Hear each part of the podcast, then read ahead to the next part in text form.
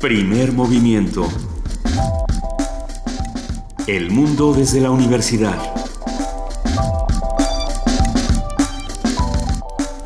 Muy buenos días, arrancamos hoy así, primer movimiento a las 7 de la mañana con 4 minutos, Luisa Iglesias. Querido Benito Taibo, muy buenos días, buenos días a todos los que nos están escuchando aquí a través del 96.1 de FM Radio UNAM y está como cada mañana con nosotros nuestra jefa de información, Juana Inés de ESA. Buenos días, Juana Inés. Buenos días, Luisa. Hola, Benito, ¿cómo están? Hola, ahí el huracán Patricia que plantaba que para ser el más feroz de todos los tiempos bueno, tuvimos entre suerte y la lógica de la prevención que logró que hubiera un saldo blanco, por lo menos en vidas humanas, es importantísimo. La gente hizo caso, se resguardó en albergues y no hay vidas que lamentar, a pesar de que, bueno, hay, sí hay una estela de destrucción que tendremos que ir viendo, pero bueno. Sí, pero es un triunfo sin duda de la sociedad civil, es un triunfo de planeación y es un triunfo que no se debe de soltar. Para la próxima que haya un huracán, un ciclón, cualquier eh, momento de riesgo, hay que seguir estas mismas prevenciones. Y es un triunfo de la Sierra Madre porque final, sí, pues eh, bueno, oí a un par de meteorólogos diciendo que gracias a, la cadena montañosa, eh, el, huracán se degradó muy rápidamente. Pasó de ser, en menos de 12 horas, pasó de ser 5 en la escala Saffir-Simpson a tormenta tropical. Es, es increíble. Ah, la eh, verdad es me parece que es un triunfo de todos los que estaban precisamente ahí y que no dejaron que nadie se quedara fuera de los eh, albergues. Estuvo muy bien, la verdad es que estuvo muy bien. Ahora, por otro lado, hace nada, hace dos o tres horas, un terremoto de 7.5 grados ah, pega durísimo en la zona de Pakistán, en Afganistán. Ah, ya se habla de, cientos de muertos en este momento. Fue, fue muy, muy fuerte.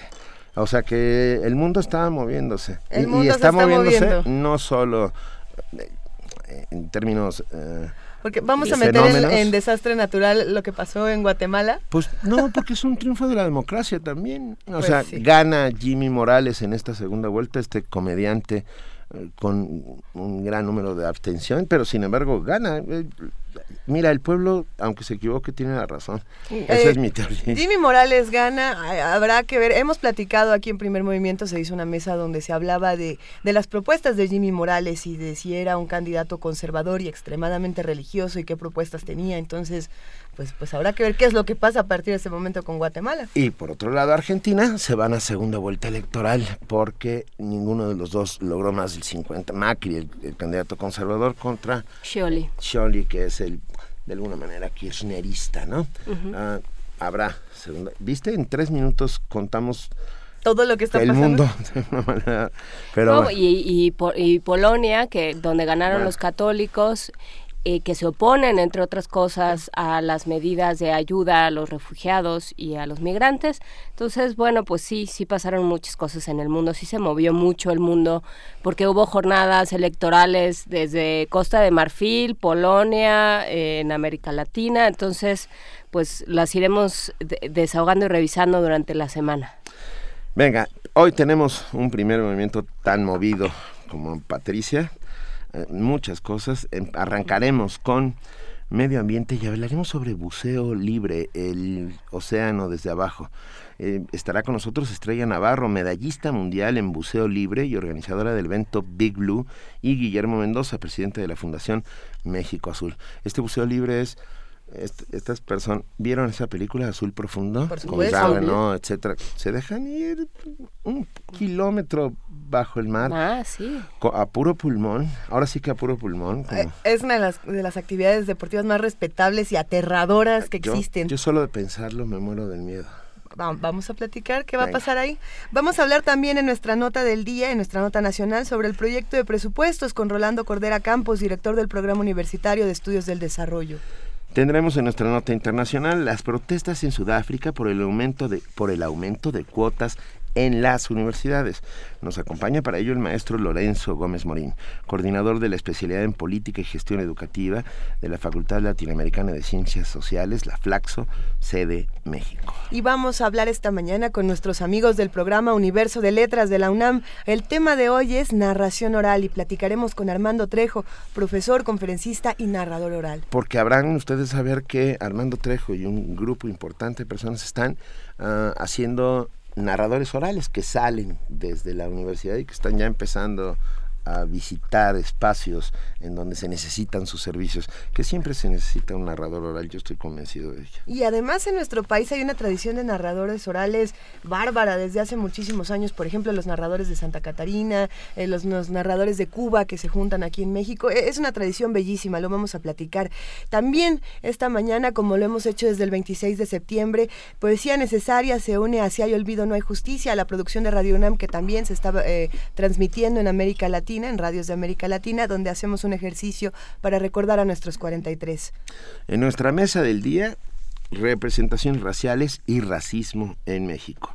Estará con nosotros Débora Dorotinsky del Instituto de Investigaciones Estéticas de la UNAM y Mario Arriagada Cuadriello, internacionalista y politólogo del Colmex y editor de horizontal.mx. Va a ser un programa que sin duda va a tener muchísimos temas, así que queremos invitarlos a que se unan a este diálogo, se unan a la conversación a través de arroba PMovimiento, diagonal Primer Movimiento UNAM y el teléfono 55 36 43 39. Pero es momento de que nos vayamos a nuestro primer corte de informativo del día con nuestra compañera Cindy Pérez Ramírez. Muy buenos días, Cindy, ¿cómo estás? Buenos días, Luisa, muy bien, muchas gracias. Benito, buenos días. Juana Inés, buenos días a todos. Buenos días.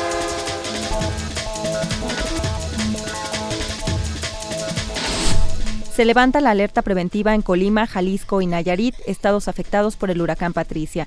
En un mensaje a medios de comunicación, el jefe del Ejecutivo Federal, Enrique Peña Nieto, informó que tras el paso del fenómeno meteorológico se dañaron 3.500 hectáreas de cultivos y entre 3.500 viviendas de manera parcial o total. El mandatario federal hizo un llamado para que ya no envíen apoyos a las comunidades, pues ya tienen lo necesario.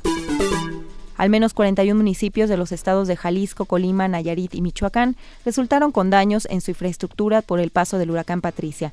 Las principales afectaciones se registraron en carreteras y en la red de energía eléctrica. Asimismo, el desbordamiento de ríos y el colapso de puentes y carreteras provocó que algunas comunidades estuvieran incomunicadas. El secretario de Educación Pública, Aurelio Nuño, instruyó al Instituto Nacional de Infraestructura Física Educativa a evaluar los daños en las escuelas tras el paso del huracán Patricia. Hasta el momento, el INIFED tiene reportes de daños menores en escuelas de Colima, Jalisco y Nayarit. Mediante un comunicado, la CEP indicó que en Jalisco se fortalecen las acciones de inspección en los municipios de Mascota, Talpa de Allende, Cihuatlán, La Huerta, Tomatlán, Cabo Corrientes y Puerto Vallarta. La Procuraduría General de Justicia de Puebla detuvo a cinco hombres en Ajalpan como presuntos responsables de haber participado en el linchamiento de dos encuestadores. A través de un comunicado informó que al realizar un operativo se logró que cinco de nueve personas identificadas fueran aprendidas, por lo cual quedaron a disposición del juez de control y fueron ingresados al Centro de Reinserción Social de Tepeji Rodríguez para que se defina su situación jurídica. Cabe resaltar que se han respetado las garantías individuales de los imputados, que enfrentan acusaciones por homicidio calificado y motín en agravio de la seguridad del Estado. La Procuraduría General de Justicia del Distrito Federal informó que durante un operativo se logró el rescate de 27 víctimas de trata con fines de explotación sexual. Asimismo, se detuvieron a seis personas como presuntos responsables de este delito en la delegación Cuauhtémoc. En conferencia de prensa, la titular de la Fiscalía Central de Investigación para la Atención del Delito de Trata de Personas, Camila Bautista Rebollar, dio a conocer que los presuntos responsables fueron detenidos por elementos policiales gracias a una denuncia ciudadana. El horario de verano generó un ahorro económico en energía eléctrica de más de 1.400 millones de pesos. Según la Secretaría de Energía, durante el horario de verano se evitó la emisión a la atmósfera de 504.000 toneladas de dióxido de carbono. Además, se alcanzó un ahorro equivalente al abastecimiento del consumo eléctrico de 596.000 casas habitación durante un año. En información internacional, en Guatemala, con el 70% de los votos escrutados, el humorista Jimmy Morales obtuvo un histórico 72% de los sufragios, por lo que será el próximo presidente de ese país. Su triunfo sobre la ex primera dama Sandra Torres, quien apenas alcanzó el 27% de los votos en la segunda vuelta electoral, se da en un contexto de desconfianza y falta de credibilidad hacia el Estado. Esto por el escándalo de corrupción que ha llevado a prisión a su antecesor Otto Pérez Molina. Además, llega al poder prácticamente solo, pues su partido es frágil y en el Parlamento apenas dispone del 7% de los escaños. En En Argentina, los primeros sondeos no dan un claro ganador en las elecciones presidenciales de ayer domingo, por lo que aún está latente una segunda vuelta para noviembre entre el oficialista Daniel Scioli y su adversario Mauricio Macri. El candidato oficialista a la presidencia, Daniel Scioli, celebró anoche y agradeció a sus simpatizantes por el voto en su favor. Sin mencionar la posibilidad de una segunda vuelta electoral, dijo que el pueblo habló a través de las urnas. Al menos 50 muertos y 330 heridos en Afganistán y Pakistán fue el saldo que dejó un terremoto de 7.5 grados. El epicentro se registró a 48 kilómetros de la región afgana de Haram y a 254 kilómetros de Kabul. El gobierno de Afganistán alertó a todos los hospitales del país para que estén listos ante la posible llegada de víctimas, mientras que el gobierno de Pakistán ordenó la declaración de emergencia y la movilización de todas las agencias del país. En Polonia, los conservadores católicos del Partido Euroescéptico Derecho y Justicia de Jaroslaw Kaczynski lograron la mayoría absoluta en las elecciones legislativas de este domingo. De acuerdo con televisoras locales que basaron su información en sondeos a pie de urna, Derecho y Justicia obtendría el 39.1% de los votos, lo que representa 242 diputados sobre 460 bancas.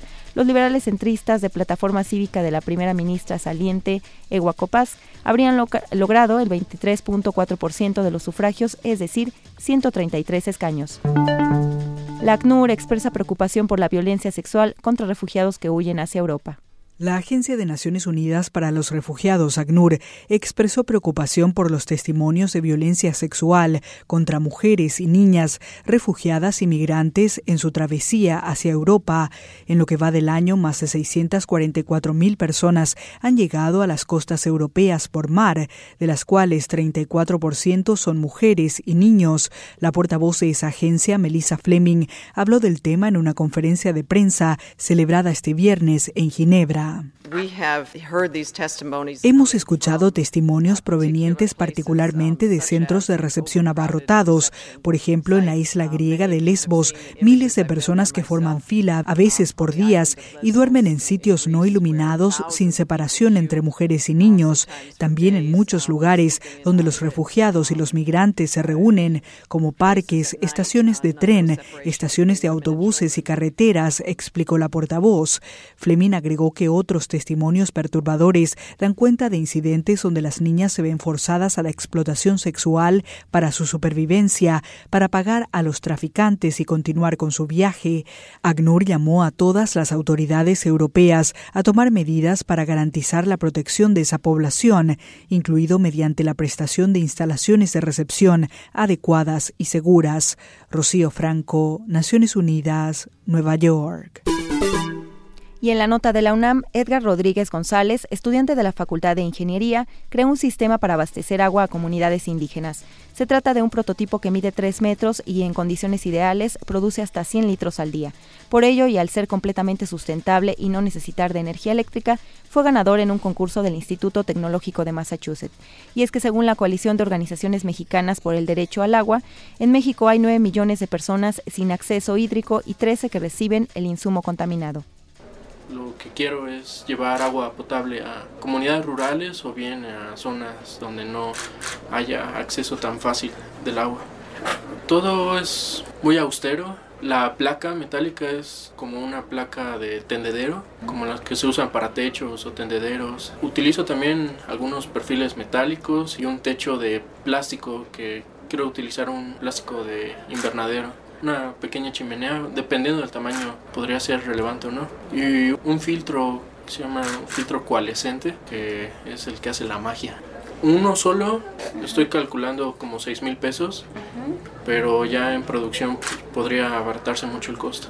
Un sistema de 3x3, que es el que quiero generar inicialmente, en condiciones ideales podría producir hasta 100 litros de agua al día.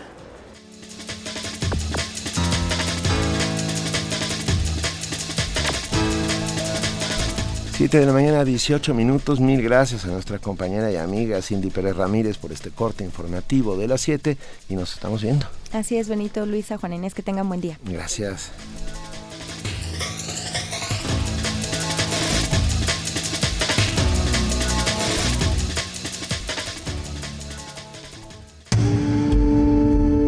Primer movimiento. Donde todos rugen el puma ronronea.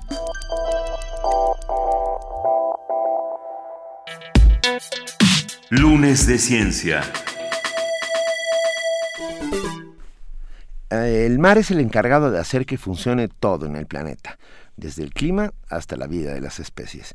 Si contaminamos el mar, también estaremos contaminando la fauna marina, la lluvia, nuestros ríos, nuestra flora y fauna terrestre. Desde 1997, unas 44.000 especies de animales marinos han tenido problemas con nuestros desechos. Muchos de estos animales han muerto debido a que consumieron parte de, nuestra basura, de nuestros desechos, o a que quedaron atrapados en ellos. Para quienes vamos al mar solo en las vacaciones, dejar en la playa la tapa de una botella o una colilla de cigarro no es aparentemente algo alarmante. Sin embargo, deben estar, debemos estar conscientes de que esos pequeños desechos pueden matar algún pez o alguna ave y con esto interrumpir las cadenas con la intención de generar conciencia sobre la importancia de los hábitats marinos para la, para la vida humana y la estabilidad del planeta, se creó la Fundación Vive un Mejor Azul para México. Esta fundación pretende contribuir a que el país cuente con un sistema eficaz de reservas marinas y aguas naturales protegidas. Para ello, ha implementado programas novedosos y dinámicos como la competencia de buceo libre Big Blue. El buceo libre consiste en sumergirse varios metros por debajo de la superficie del mar solamente con el aire de los pulmones. ¿Cómo se relaciona esta práctica con la conservación de los océanos? Está con nosotros y lo agradecemos inmensamente Estrella Navarro, medallista mundial en buceo libre y organizadora del evento Big Blue. Y también... También está en la línea Guillermo Mendoza, presidente de la Fundación México Azul, y a los dos queremos darles la bienvenida. Muy buenos días, Estrella, muy buenos días, Guillermo. Hola, muy, buenos, días. Benito. Buenos días, Lisa. Es un gusto estar aquí con ustedes. Buenos días, Guillermo. Hola, ¿qué tal? Venga, ¿se conocen? Sí. Claro que Perfecto. sí. gracias, gracias, Benito. Oigan, va, bienvenidos. Cuéntenos un poco en qué consiste eh, Big Blue. Que nos lo platique Estrella Navarro, por favor. Bueno, la competencia Big Blue es la primera Copa Mundial de Buceo Libre que se hace en México. El buceo libre consiste en ir hacia la profundidad solamente con el aire de los pulmones. Y bueno, nos van a acompañar los mejores atletas del mundo. Vienen Alexei Mochanov, que es el hombre más profundo del mundo, baja 128 metros desde Rusia. Viene Carlos Coste, llamado por el National Geographic un superhumano, que ha roto los récords mundiales 11 veces. Viene también Guillaume Neri, que lo pueden ver en, en, YouTube. Acaba de hacer el último video para Beyoncé. Es el segundo hombre más profundo del mundo, baja 126 metros. Wow. Y bueno, ellos son unos de nuestros atletas. Si se meten a la página web, que es bigblue.com.mx, pueden ver la lista de todos los atletas que la mayoría han sido campeones mundiales, son actuales campeones mundiales en alguna disciplina o por lo menos de sus países. Entonces, Uh, la idea, como, como bien lo decían, es que estos apneístas, que son gente que viaja por todo el mundo en el océano, que realmente tiene una pasión por la conservación, que son los embajadores de la conservación del océano. Y bueno, estamos trabajando junto con, con México Azul, Fundación México Azul, para realmente difundir este mensaje. A ver, Estrella, dijiste una, dijiste una palabra importante, apneísta. Apnea es la falta de aire, pero en este caso, sus, bueno, sucede la apnea del sueño. Hay muchos tipos de apnea que dejas de tener aire en los pulmones, pero en este caso lo hacen voluntariamente. ¿Cuánto tiempo, tú eres medallista mundial en buceo libre, cuánto tiempo puedes estar sin respirar? Yo aguanto la respiración seis minutos con cinco segundos. No. Bueno, eh, para, para muchos es, es, una cosa Oye, pero demencial. Yo en 30 segundos estoy al eh, Sin duda es una actividad bellísima, más allá de lo que pueda producir de terror, o me parece que es algo encomiable, es un esfuerzo que es muy grande. Pero ¿cómo es que se inserta esto dentro de las actividades de la Fundación México Azul, Guillermo Mendoza? Con mucho gusto. Mira, hoy es una triste situación la que viven los océanos. Tenemos tan solo 10 peces de cada 100 que había en el mar tan solo hace 60 años. Nosotros queremos vincular a aquellas personas, en este caso mujeres, hombres, tan profundos, que mantienen una interacción pasiva con este medio ambiente, que sean los transmisores de esta sensibilización que buscamos que todo mundo conozca.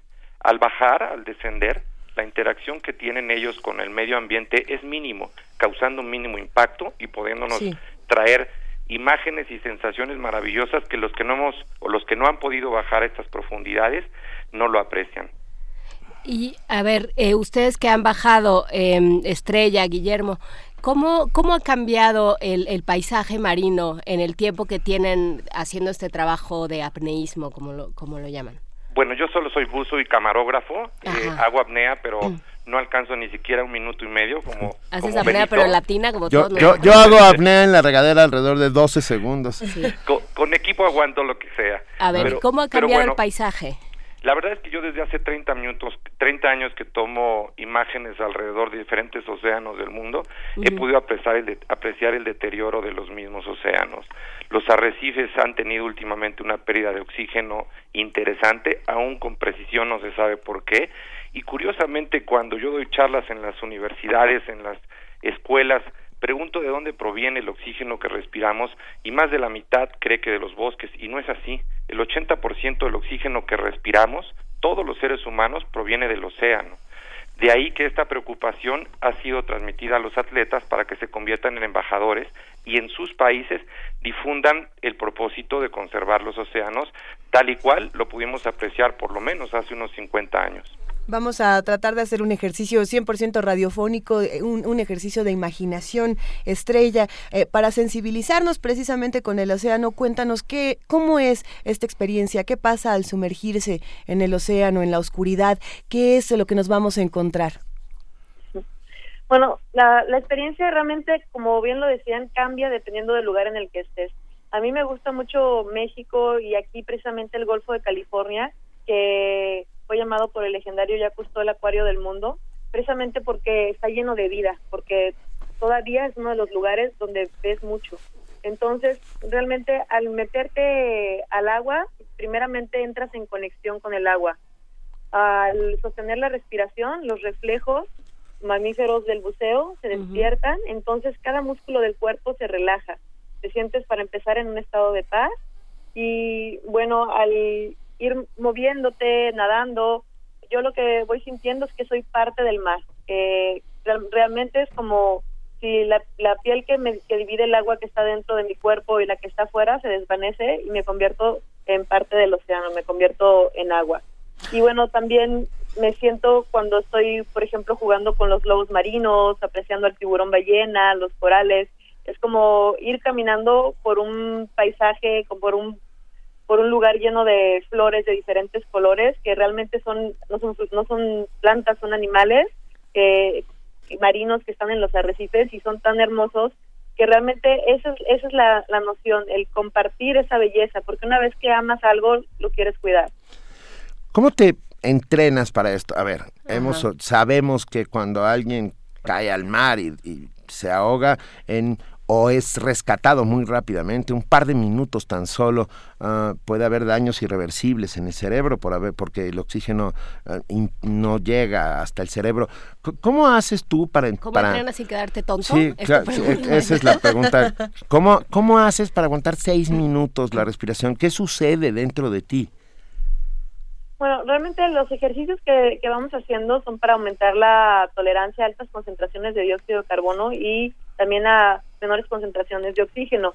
Entonces, eh, estos ejercicios se, van haciendo diariamente y, bueno, lo hacemos con tablas, ¿no? Aguantar la respiración cierto tiempo, luego un poquito más y repetidas veces. O, por ejemplo, hago sprints en la alberca a toda velocidad por 50 metros sin respirar y luego otra vez. Ese tipo de ejercicios son útiles también, obviamente, hacerlo en la profundidad y bueno, lo que lo que comentas realmente es una idea que, que se tenía anteriormente, ¿no? Antes la medicina pensaba que un ser humano no podía aguantar la respiración o vivir, o sea, estar más de tres minutos sin respirar porque se, se moriría. Y pues ya lo hemos demostrado los, los apneístas que los buzos libres, que es distinto, ¿no? Que, que realmente sí. podemos ir mucho más allá, que los límites humanos van más allá de lo que se habían de lo que se había pensado. Y bueno, ahora lo que comentas, ¿no? Mientras esté con, estés consciente, quiere decir que tu cerebro está funcionando y está recibiendo oxígeno. En el momento en que una persona que está sosteniendo la respiración se desmaya, entonces quiere decir que ha llegado a ciertos niveles uh, críticos de oxígeno. Ahora el cuerpo se protege y no te va a permitir que llegues a niveles peligrosos estando consciente. Entonces, uh, y en el momento también pasan varias cosas, en, que llegas a tener un desmayo, la arteria neural central del cerebro se dilata al 200% y esto mantiene al cerebro más oxigenado. Pasan, pasan varias cosas y realmente, uh, pues la mayoría de, bueno, realmente de la gente que conozco está perfectamente bien, es un deporte mucho más seguro de lo que se piensa, si se siguen las reglas de seguridad, es un deporte muy seguro, o sea, realmente en competencia, en más de 20 años que se tienen certificando los récords, nada más ha habido un solo accidente fatal. Pero, Entonces, bueno, Audrey Mestre, recuerdo, nos escribe R. Guillermo, Audrey Mestre y Natalia Molchanova, ¿no? Son dos que han sufrido accidentes de este tipo. Sí, Natalia Molchanova uh, ha sido la, la más condecorada de la historia, pero realmente lo que le pasó a ella no fue en, competencia, ¿no? Fue haciendo un buceo recreativo y pues ah. realmente no sabemos exactamente qué fue lo que pasó, ¿no? Porque pueden pueden pasar muchas cosas ahí en embarcaciones, a veces en los lugares realmente no, no se sabe bien qué, fue lo que pasó. Esta competencia de buceo libre, como, como bien mencionan, se inserta en estas actividades para sensibilizar a todas las personas, a toda la sociedad eh, frente al mar, que, que es esta este ente que ayuda a toda la supervivencia del planeta. Guillermo Mendoza, presidente de la Fundación México Azul, estamos precisamente en la página mexicoazul.com.mx, donde vemos todas las actividades que, se están haciendo, que se están realizando para la sensibilización eh, frente al mar. Muchas de ellas, por ejemplo, concursos de acuarela, se habla de tiburones, bueno, hasta vinos hay. Por favor, platícanos más de lo que está haciendo México Azul. Bueno, nosotros hay muchas actividades por hacer en pro de la conservación de los océanos. Desafortunadamente no podemos abarcar eh, tanto. Nuestra fundación tiene muchos seguidores, tiene muchos eh, voluntarios y tratamos de abarcar tres, máximo cuatro actividades al año. Rápidamente te las describo. Nuestro programa más reciente es la adopción de tiburones martillo bebé en las costas de Jalisco, precisamente en la comunidad de Melaque, donde acaba de entrar eh, el huracán Patricia. Eh, trabajamos en coordinación con la Universidad de Guadalajara. Fíjate que en estas zonas, eh, aproximadamente en los meses desde julio hasta enero, hembras grandes de tiburón martillo llegan a desovar a estas costas y cerca de los manglares depositan a sus críos. Estos críos cuando alcanzan la edad adulta pues migran a aguas más azules, más profundas. En esta zona es donde es necesario protegerlos porque, como lo mencionábamos, cada vez la pesca es más escasa y prácticamente cualquier presa es interesante para las comunidades ribereñas o los pescadores. Entonces tenemos un programa de adopción donde tratamos de conservar a estos bebés hasta que alcancen una edad madura para poder ir a aguas más profundas. Ese es uno de los programas más interesantes. El segundo, estamos en desarrollo de la primera plataforma electrónica, una app, para que desde raíz podamos hacer conciencia en la gente sobre qué especies del mar debe comer, debe consumir, debe comprar. Y el tercer programa de este año incluye eh, la actualización de todos los programas de capacitación en diversas escuelas a través de conferencias, a través de material escrito, impreso, digital, para que los niños estén sensibilizados sobre lo que está sucediendo. Y otro programa es sensibilizar autoridades y a comunidades en la creación de reservas marinas o refugios pesqueros. Esto rápidamente, ¿qué quiere decir? Lo que poca gente sabe es que así como el mar tiene un deterioro muy acelerado, es un ente natural que de forma rápida se recupera. Si tú un área marina la conservas, en seis años la biomasa del lugar, es decir, la cantidad de vida, peces y animales que hay en esta zona, puede crecer hasta 400%. Ninguna alternativa económica de inversión o financiera para ningún gobierno o algún particular creo que pueda darnos tales utilidades. Lo que pasa es que cuando hablamos de programas de conservación, muchas comunidades creen que significa cero pesca y no. Tú una área la decretas, una zona protegida y fuera del área puedes pescar, dando paso así a que la zona que está protegida pueda dar vida o sean maternidades de futuras especies en donde sí podemos consumirlas una vez que se salen de la reserva. Esos son nuestros programas. Guillermo, ¿cómo qué eh, es esto que sí deberíamos consumir? O sea, digamos, eh, eh, a grosso modo, ¿qué no, qué, más bien, ¿qué no deberíamos consumir? Bueno, la lista es interminable. Te digo lo que sí podemos consumir en breve. Lo que podemos consumir es aquello que somos capaces de reproducir. Por ejemplo, México provee aguas muy ricas y gran producción de bivalvos. Los bivalvos son estos eh, animalitos de concha como el callo de hacha, como el ostión, como el agulón, que se pueden reproducir. Eso hay que consumir al igual que todas las especies de peces y mariscos que se pueden reproducir, digamos, en, en, en cautiverio o con medios alternos hay, te puedo mencionar lo que ya no debemos de consumir en lo absoluto, pues evidentemente las especies que están protegidas, como puede ser cualquier especie de tiburón, porque ellos se encuentran en la cadena trófica alimenticia, no podemos consumir ninguna especie de tiburón. Nosotros se nos revuelve el estómago cuando llegamos a un restaurante y todavía te ofrecen quesadillas de cazón y cuando reclamas dicen nosotros estamos apegados a la ley. La realidad es que las leyes no están congruentes con la realidad, ¿no? Claro. Atún aleta azul, por ejemplo, está prácticamente en el colapso y el atún rojo del Atlántico también está a punto del colapso, como muchas especies más, ¿no? Programas para ayudar a estas especies, hay muchos, pero este programa adopta un tiburón martillo, me parece que, que es algo que sí podríamos... A ver, ¿yo podría adoptar un tiburón martillo? ¿Cómo no? Mañana, en unos minutos estamos mandando un correo con las formas para que lo adoptes. Perfecto. ¿Qué se necesita? Llenar una forma, eh, eh, hacer tu donativo a la fundación y tú vas a estar recibiendo información de tu tiburón a través de unas marcas eh, que les ponemos y a través de telemetría nosotros vamos localizando cuáles son las rutas en donde se encuentra el bebé y hasta que migra al océano. Entonces, con una frecuencia quincenal te vamos reportando dónde se encuentra el bebé tiburón. Lamentablemente algunas veces es pescado y si nosotros no logramos convenir a tiempo con el pescador su liberación inmediata, pues puede puede ahogarse, puede morir al salir del agua. Afortunadamente el programa es intensivo, aunque ahorita por los daños en la zona, pues hay otras preocupaciones dentro de la comunidad ribereña. Sin embargo, ellos es increíble eh, con una gorra, con una playera, con unos pocos pesos este, liberan al, liberan al bebecito y cada vez están haciendo más conscientes. Hay una clave en materia de conservación que yo quiero puntualizar. Cualquier actividad que se quiera hacer en pro de la conservación en cualquier comunidad ribereña, si no se incluye a la comunidad que hoy económicamente depende del océano, está dispuesta a morir. Y muchas veces los programas no contemplan trabajar de forma directa con las comunidades, con los pescadores, y eso pues prácticamente está dictando eh, eh, eh, está sepultando los proyectos, ¿no? Danos una página, anda, para que todos podamos acercarnos. En México Azul es www.mexicoazul.org. Venga, y ahora, a ver, Estrella, yo estoy entrando a páginas buscándote, viendo, eres de Baja California. Sí, de Baja California Sur de La Paz. Eres, eres paseña, ok. Yo, yo ahí viví siendo adolescente. Eh, es un gran lugar. Oye, a ver, escúchame, escúchame una cosa. Ganaste, ah, tu última medalla fue en Chipre, ¿es cierto? En Limasol, don, donde bajaste 65 metros.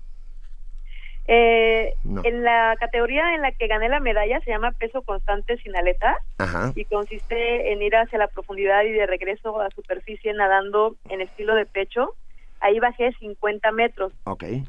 Y en la otra categoría que se llama peso constante, donde vas hacia la profundidad con, usando una monoaleta, una aleta grande, sí. ahí bajé 70 metros rompiendo el récord nacional. Wow. ¿Y, pretendes este año en Baja California, eh, a partir del 1 al 9 de noviembre en la, en la isla Espíritu Santo, en La Paz, México, pretendes bajar más? Cuéntame.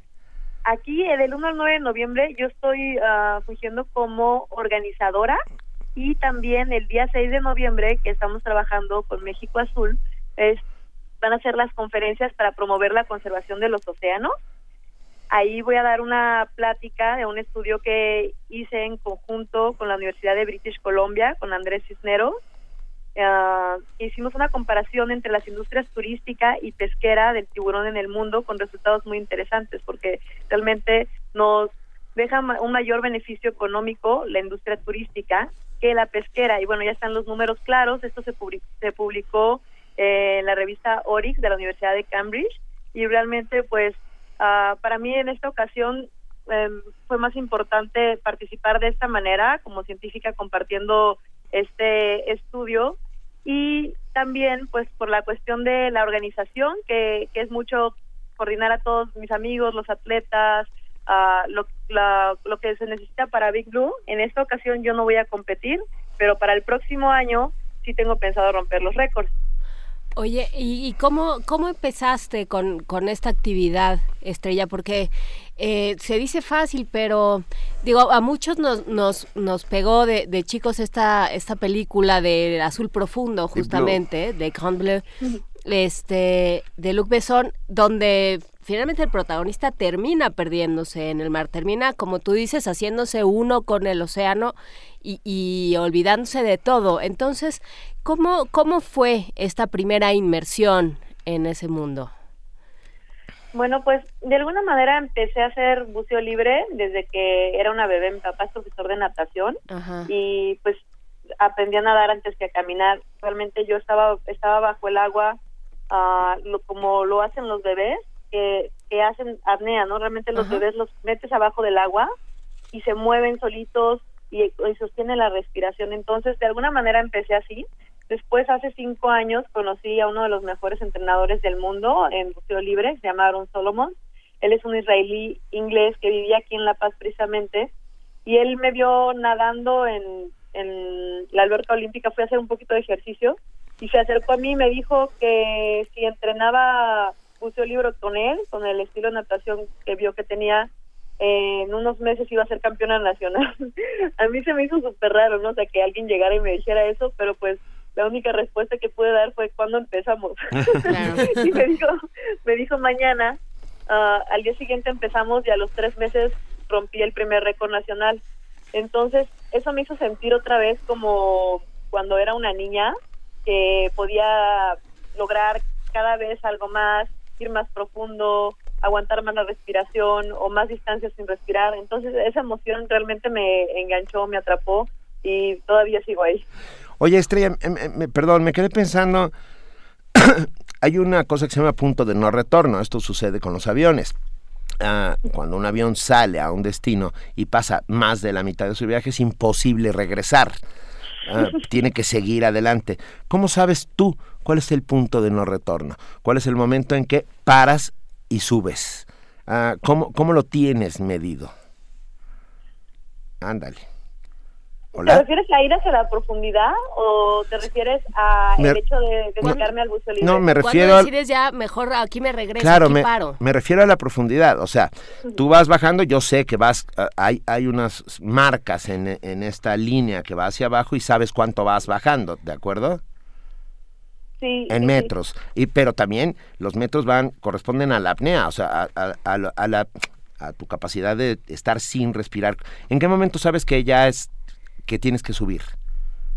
Bueno, ahí es, ahí es muy importante, ¿no? Depende si, por ejemplo, si lo estás haciendo en competencia, vas amarrado, vas a, con, con un, uh, una cuerdita como la que usan los, los surfeadores en el pie, pero lo usas aquí en la mano, y vas bajando hacia, hacia la profundidad con una cuerda que te sirve de guía y también de seguridad. Entonces, desde antes de hacer tu buceo, tú decides a qué profundidad ir la profundidad la vas aumentando progresivamente, también es muy importante eso, ¿no? Por ejemplo, hiciste un buceo bien, por, ahorita hice un buceo bien a 70 metros en Chipre. Y mi próximo buceo, una vez que vaya entrenando y que llegue a los 70 metros, tal vez va a ser 71 metros. Entonces, yo voy a poner la cuerda a 71 metros y voy a bajar esa profundidad porque yo sé que 70 metros los hice bien y lo más probable es que 71 también. Eso para, para medirte, ¿no? Siempre hay que medirte en superficie. ¿Cómo salí de esa profundidad? ¿Cómo me siento aquí en superficie? Puedo ir por más. Eso hablando de apnea competitiva. Ya si hablamos de hacer buceo libre con animales, como de una manera recreativa, creo que hay que ser más conservadores, por supuesto nunca hacerlo solos, y escuchar al cuerpo es la clave. Realmente el, el estar bajo el agua y hacerle caso a las señales que tenemos es muy importante, ¿no? O sea, el, a veces está un fotógrafo submarino abajo y está distraído porque la foto está increíble, pero realmente creo que deben de poner aún más atención a su cuerpo que lo que está enfrente de ellos y si hay contracciones, las contracciones son ah, un reflejo que hace que de alguna manera los pulmones como que se exprimen y te están exigiendo oxígeno, este, te están exigiendo respirar y esto es por las altas concentraciones de dióxido de carbono. Bueno, hay varias señales en el cuerpo, la idea es conocerse, ir adentrándose en el mar, en el mundo del buceo libre, con conocimiento, con tomar clases es importante para aprender a identificar estos, puntos y pues hacer un buceo libre de, de manera segura, disfrutar el mar al máximo y de las especies marinas que, que tenemos. Y Guillermo, eh, ¿qué es lo, tú qué haces precisamente de lo que hablaba Estrella, eh, fotografía marina? ¿Qué has visto? ¿Por qué, por qué decidiste que, que, el mar iba a ser tu, tu paisaje de trabajo? Bueno, la verdad es que hace 30 años eh, me gustaba bajar a los océanos y con un arpón cazar lo que me iba a comer. Un día en una cueva a un gran mero eh, le hice un truco y por un lado un pescador le picó al mero para que saliera, lo tuve enfrente y disparé con mi arpón a este mero y la verdad es que con, cuando vi su cara eh, jamás volví a comer mero en mi vida, ¿no?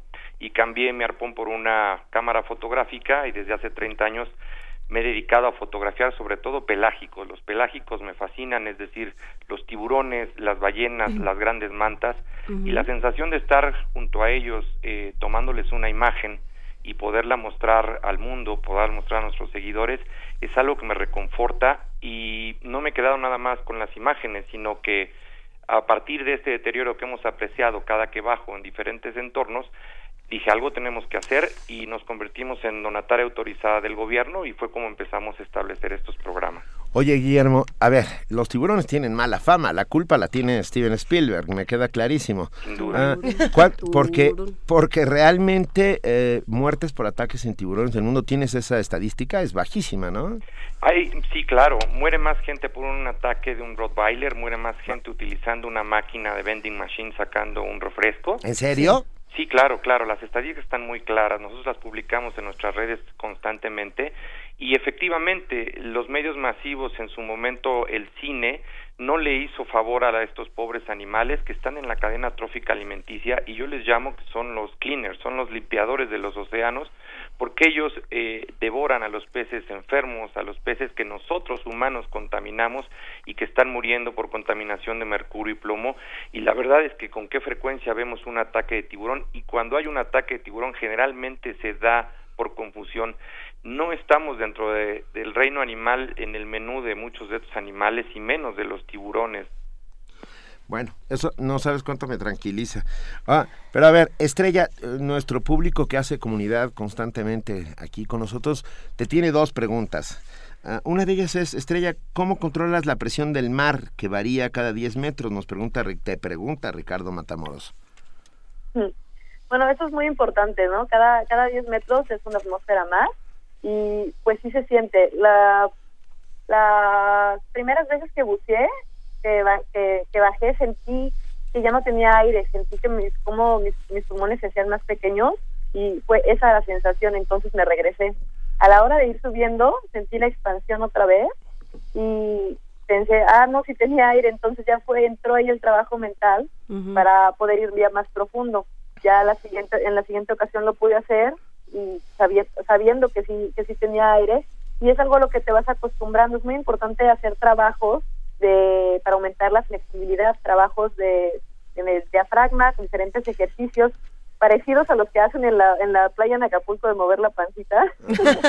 Estos ejercicios son buenísimos para aumentar la flexibilidad del diafragma y también uh, que puedas uh, funcionar, nadar bien en la profundidad. Lo más importante, lo más uh, digamos que requiere de, mucha técnica es la ecualización de los oídos. Ahí, uh, a mayores profundidades, ya no podemos hacer la valsalva para los que son buzos y para los que no son buzos, pues realmente vas bajando, hasta, básicamente te tapas la nariz y soplas. Entonces, ya más profundidad de 10, 12 metros, esto empieza a ser difícil cuando vas en buceo libre. Entonces, lo que hay que hacer es llevar el aire a los cachetes mantenerlo ahí y de ahí irlo pasando hacia las trompas de Eustaquio para mantener la, la presión de que está que esté allá afuera igual que la que hay adentro de la membrana timpánica entonces puedas bajar sin nada de dolor. Nunca se debe sentir dolor en los oídos. La ecualización debe de ser gentil debe ser rápida y precisa. Entonces por eso es importante también que tomamos clases para para no, no lastimarnos nunca y hacer toda la práctica de, de, la manera idónea y siempre disfrutar. Eh, nos tenemos todavía más preguntas en redes sociales. Estrella R. Guillermo nos dice que qué nos puedes decir eh, sobre las alucinaciones en esta práctica.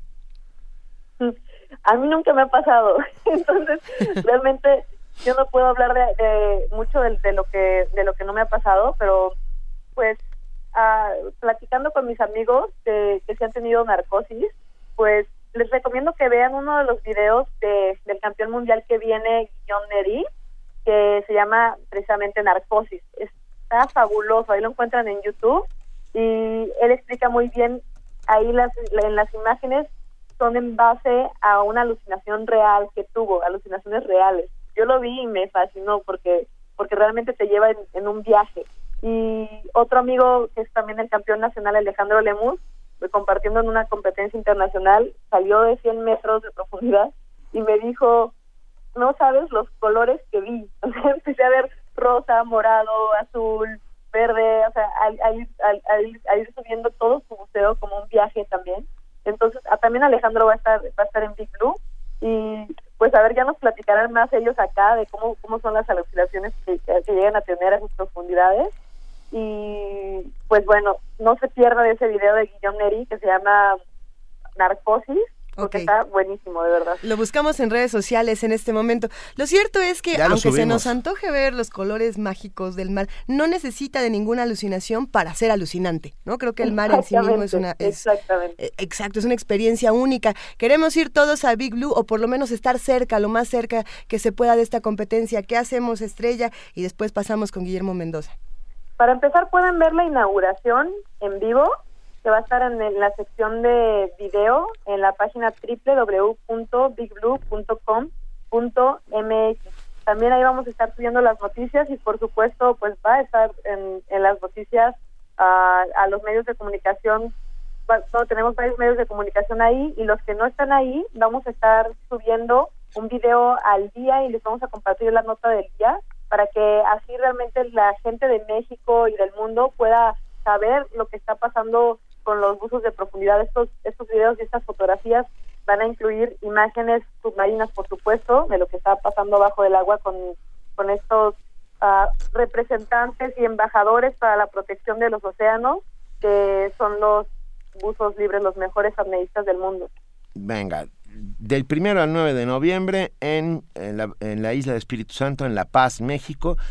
Consulten la página nos la acaba de decir Estrella. www.bigblue.com.mx y adoptemos todos a un pequeño, mil gracias Estrella, adoptemos todos a un pequeño tiburón martillo, a mí me parece una gran idea. Guillermo Mendoza, ¿ahí dónde? En la página de México Azul, en el banner donde aparece en la parte superior, adopta un tiburón, cliqueas y abajo te aparece el contacto y una pequeña guía de todo lo que sucede con los tiburones. Ya los estamos siguiendo en, su cuenta de Twitter que es México Azul ORG, arroba México Azul ORG. ¿Dónde más podemos consultar más del trabajo que estás haciendo, Guillermo? Bueno, a través de todas las eh, redes sociales, estamos en Instagram, estamos en, en, Facebook y evidentemente en nuestra página de forma directa eh, y en los diversos medios, desde luego, ¿no? Ya, ya les escribimos en este momento un correo a contacto arroba mexicoazul.com.mx porque sí queremos adoptar tiburones, así como también nuestra radio escucha Claudia Guerrero que dice que en cuanto llegue a su oficina también va a ver cómo se hace. Entonces, todos, todos adoptemos tiburones y sobre todo hay que sensibilizarnos a esta experiencia que es el mar, que es fundamental para nuestra vida, Guillermo. Maravilloso. Venga, eh, nos, da nos dio un inmenso placer tenerlos esta mañana con nosotros. Estrella Navarro, medallista mundial en el Museo Libre, organizadora del evento Big Blue, y Guillermo Mendoza, presidente de la Fundación México Azul. Les deseamos a los dos el mayor de los éxitos y de verdad estaremos muy pendientes de lo que vaya a suceder. Y si se rompe algún récord mundial, ¿nos lo avisan rápidamente? Bueno, creo que eso es muy importante que mencionarlo, que Alexei Molchanov tiene la intención de romper su récord mundial aquí en Big Blue. Para que lo sigan. Pues claro que lo vamos a seguir. Mil gracias a los dos, mucho éxito y bueno, eh, viva el mar. Gracias a ustedes eh, por el fabuloso programa. No, gracias. Primer movimiento. La vida en otro sentido. ¿Qué pájaro será que que canta la verde oliva?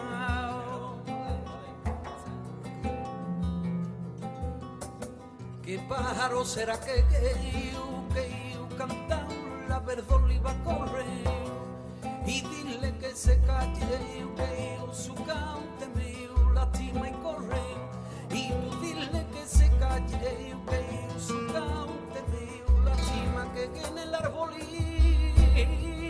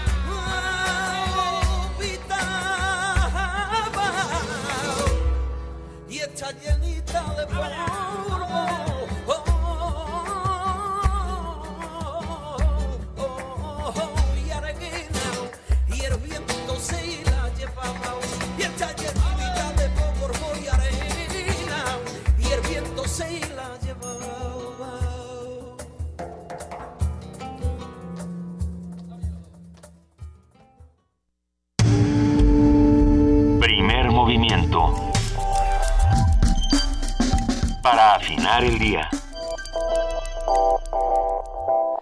Esto que acabamos de escuchar se llama Pa' que me quiera un poquito de Jerónimo Segura. Lo escuchamos en el Festival Internacional Cervantino, que precisamente ayer llegó a su fin. Y vale la pena, y es pertinente que le, demos las gracias a todos los organizadores del Festival Internacional Cervantino, que fueron muy amables con nosotros y nos llevaron a los mejores lugares. Nos fuimos en mil equipos a pasear. Fue una experiencia única, sin duda. Fue una gran experiencia, esperemos, eh, fue una gran experiencia, esperemos que no sea única, exactamente. Que no- que- más que se bien nos- repita. Nos, vuelvan a invitar. Allá, allá nos vemos el próximo año. Nosotros por lo pronto vamos a una pausa y regresamos. Primer movimiento. Donde la raza habla.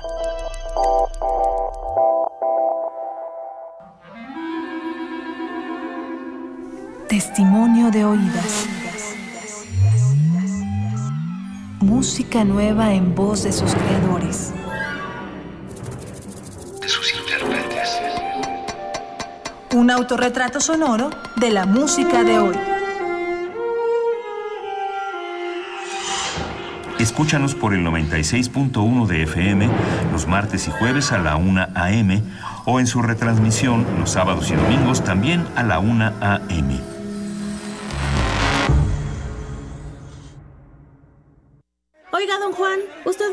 participar en la consulta del presupuesto participativo? Claro, Marchanta, ya mero es, ¿no? Es el domingo 8 de noviembre, pero puede participar antes. Del 30 de octubre al 4 de noviembre, elige desde tu computadora, tableta o celular. Ah, pues yo mejor antes por internet. Participa en la consulta para mejorar tu colonia o pueblo. Infórmate. El domingo 8 de noviembre, participa. Es la idea. La ciudad es tu casa. Participa siempre. Instituto Electoral del Distrito Federal. Ciencia Nueva, Doctorados UNAM. ¿Tuviste el grado de doctor en la UNAM desde febrero de 2011? Entonces puedes participar en la colección de publicaciones digitales Ciencia Nueva, Doctorados UNAM.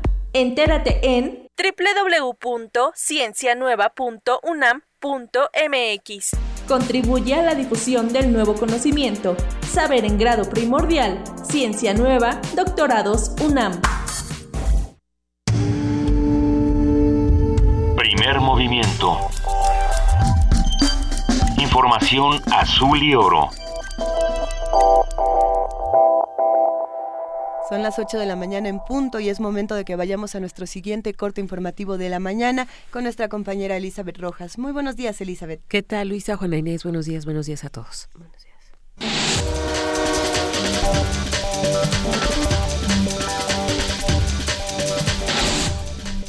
El gobernador de Michoacán, Silvano Aureoles, anunció que en un par de semanas se crearán nueve centros de coordinación, control, comando, comunicaciones y cómputo.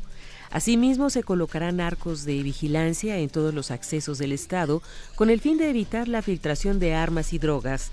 El mandatario local explicó que se quedará grabado el rostro y los números de teléfono de quienes hagan actividades criminales. Cabe señalar que los centros estarán en Morelia y Huetamo, así como en puntos estratégicos de la entidad. Luego de que el Tribunal Electoral del Poder Judicial de la Federación determinó anular la elección para gobernador en Colima, el PRI anunció que presentará una denuncia. Habla el dirigente nacional del PRI, Manlio Fabio Beltrones. Colima es un estado sumamente importante cuyo triunfo electoral nos han regateado y estoy seguro que no ha correspondido a lo que fue la realidad de lo que aconteció en Colima. En Colima hubo un candidato triunfador y ese fue Ignacio Peralta, el candidato del PRI. Lo hicimos con mayoría de votos, como debe ser una elección democrática. Lamentablemente el tribunal tuvo consideraciones de otro tipo por la intervención de un funcionario público del gobierno de Colima que echó a perder esa elección.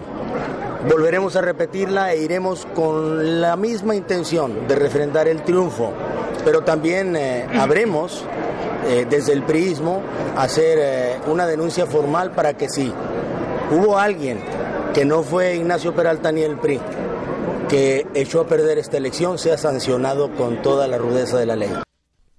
Manlio Fabio Beltrones aseguró que las trampas que se registraron en los comicios del pasado 7 de junio en aquella entidad fueron autoría del PAN. Para el Partido Acción Nacional, la decisión del Tribunal Electoral del Poder Judicial de la Federación de anular la elección en Colima por la intromisión del gobierno del Estado sienta un precedente. De acuerdo con el dirigente nacional de ese instituto, Ricardo Anaya, la determinación también envía un mensaje a los demás gobernadores de que ya no podrán intervenir en los procesos electorales sin recibir sanción.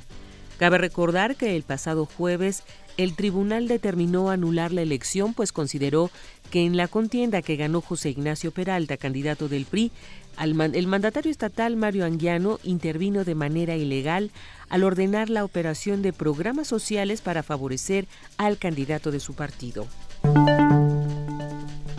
En información internacional en Bruselas, los 13 países más afectados por el flujo migratorio en Europa acordaron este domingo un decálogo de medidas para reforzar el control de sus fronteras. Entre las medidas están el envío de 400 policías a Eslovenia, la intensificación de los controles fronterizos, la creación de 100.000 plazas de recepción para los refugiados a lo largo de la llamada ruta balcánica. De acuerdo con el presidente de la Comisión Europea, Jean-Claude Juncker, el imperativo inmediato es proporcionar abrigo para que refugiados y migrantes sean tratados de manera humana. El organismo humanitario Media Luna Roja informó que fueron hallados los cadáveres de 40 inmigrantes en las costas de Libia, que fueron arrastrados por las aguas del Mediterráneo. 27 de los cuerpos fueron encontrados en el pueblo de Sliten al este de la capital Trípoli y 13 se encontraron en las costas de Trípoli y en el poblado cercano de Coms, detalló el portavoz del organismo. La mayoría de los inmigrantes provenían de países de África subsahariana. El presidente sirio Bashar al-Assad se reunió este domingo en Damasco con una delegación de diputados rusos. Trascendió que al-Assad ha asegurado que la eliminación de los grupos terroristas conduciría a la solución política buscada por Siria y Rusia. De acuerdo con información de la agencia oficial SANA, el presidente sirio alabó la eficacia de los bombardeos rusos. Assad también expresó a los diputados rusos que está preparado para presentarse en unas próximas elecciones en Siria si los ciudadanos apoyan la idea. Tony Blair pidió perdón por su papel en la guerra de Irak hace 12 años. El ex primer ministro británico ofreció una entrevista a la cadena de noticias CNN en la que reconoció que no tenía idea del caos que se desataría con el derrocamiento de Saddam Hussein. Blair también admitió que dicho caos puede haber contribuido a la aparición y crecimiento del grupo yihadista Estado Islámico. Durante la reunión sostenida entre los presidentes de Israel y Jordania en Amán, la cual fue mediada por el secretario de Estado de Estados Unidos, John Kerry, se acordó establecer nuevas medidas sobre la gestión de la explanada de las mezquitas. Kerry señaló que una de las señales de las buenas intenciones del primer ministro israelí Benjamin Netanyahu es el haber aceptado la propuesta del rey jordano Abdalá II de instalar cámaras en la explanada que permitan establecer una vigilancia de 24 horas al día. Relator de la ONU señala que el Banco Mundial no toma en cuenta en sus programas los derechos humanos. El relator de la ONU sobre la pobreza extrema y los derechos humanos, Philip Alston, afirmó que aunque el Banco Mundial habla mucho sobre esos derechos, en realidad, sus programas y proyectos no hacen mucho por ellos. Alston presentó este viernes un informe sobre el tema ante la Asamblea General en el que afirmó que las justificaciones que la institución financiera ofrece no son satisfactorias. Recordó que el secretario general ha expresado que trabajará estrechamente con el Banco Mundial en la materialización de la nueva agenda para el desarrollo sostenible y el organismo financiero se ha pronunciado a favor de esa alianza. Sin embargo, el experto independiente afirmó que tenía muchas dudas. Si el socio principal de la ONU no puede abordar temas de derechos humanos, si el banco considera que en lo que hace debe mantenerse distanciado de las garantías básicas, ¿cómo puede ser un socio efectivo de la ONU en el contexto de los ODS, donde se reconoce claramente la importancia de los derechos humanos? preguntó el relator. Alston señaló que el Banco Mundial habla mucho sobre la desigualdad de género y describe a las mujeres como un grupo vulnerable. Sin embargo, sus proyectos no reflejan esas consideraciones y el género es ausente habitual de sus evaluaciones y monitoreo. Jorge Millares, Naciones Unidas, Nueva York.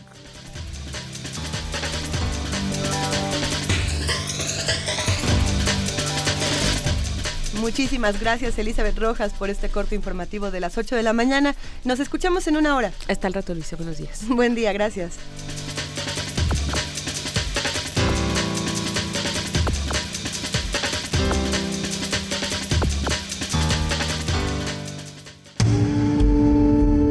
Primer movimiento. Donde todos rugen, el puma ronronea.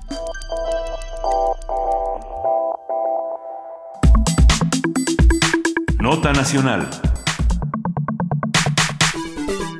El Pleno de la Cámara de Diputados aprobó en lo general y en lo particular el proyecto de decreto de la Ley de Ingresos de la Federación 2016 que recaudará 4.763.899.9 millones de pesos, lo que representa 16.954 millones de pesos más respecto a la propuesta que inicialmente entregó el Ejecutivo Federal.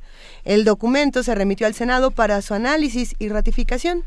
Se aprobó un ajuste del tipo de cambio de 15.90 a 16.40 pesos por dólar. Se mantuvo la perspectiva propuesta de crecimiento promedio que va de 2.6 a 3.6%. Se calculó la inflación en 3% y se estableció un déficit de 0.5% del Producto Interno Bruto. Vamos a esclarecer toda esta información en un momento. Como señaló el Ejecutivo Federal, la miscelánea fiscal no incluye nuevos impuestos ni aumentos de los existentes, pero sí modificaciones importantes para la deducibilidad, principalmente del impuesto sobre la renta, el ISR, así como de incentivos a las empresas genera generadoras de empleos. A partir de lo aprobado, se espera que se genere un fortalecimiento de la demanda interna impulsado por el crecimiento del empleo formal, la expansión del crédito a las empresas y las familias, así como un aumento del salario real y una mejora paulatina de la confianza de los consumidores. ¿Qué significa todo esto y, y, hacia dónde va? Vamos a platicar esta mañana con el doctor Rolando Cordera Campos, director del Programa Universitario de Estudios del Desarrollo, sobre este proyecto de presupuesto y la forma en que incide o no en la desigualdad. Rolando Cordera, muy buenos días, gracias por acompañarnos. ¿Qué tal? Buenos días, ¿cómo están? Estamos muy bien. No entendemos bien a bien de qué bueno, va todo. mira, Benito, si no entienden, quieren, quiere decir que son realistas y están bien informados. Okay. A ver, okay. ¿qué, ¿por, dónde, ¿por dónde empezamos a entender este presupuesto? ¿Qué quiere decir? Bueno, el presupuesto es eh, pues el ejercicio eh, por excelencia de los de los eh, anual de corto plazo de los gobiernos. Ahí es donde a partir de, de, de estimaciones eh, buenas o malas que haga el soberano, como se decía en la antigüedad, uh -huh.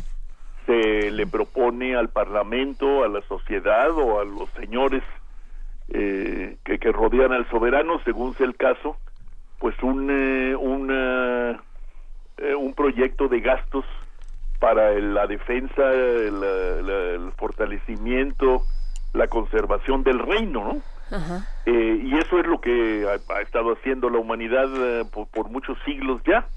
Es el, acto, ya en la época moderna, pues es el acto republicano por excelencia. Ahí es donde el gobierno le propone a la sociedad a través de sus representantes, en nuestro caso a través de la Cámara de Diputados del Congreso de la Unión, un proyecto de gastos para el año siguiente eh, en, todas las materias que le competen al, al Estado y particularmente al gobierno, es decir, eh, la infraestructura, la creación de bienes públicos en general, desde luego la seguridad de los de, de los habitantes, la seguridad pública eh, y ya a medida que ha corrido el tiempo se ha extendido a otras responsabilidades como la educación, la salud, la seguridad social, etcétera. Todo eso es el presupuesto de egresos de la federación, como le llamamos en México.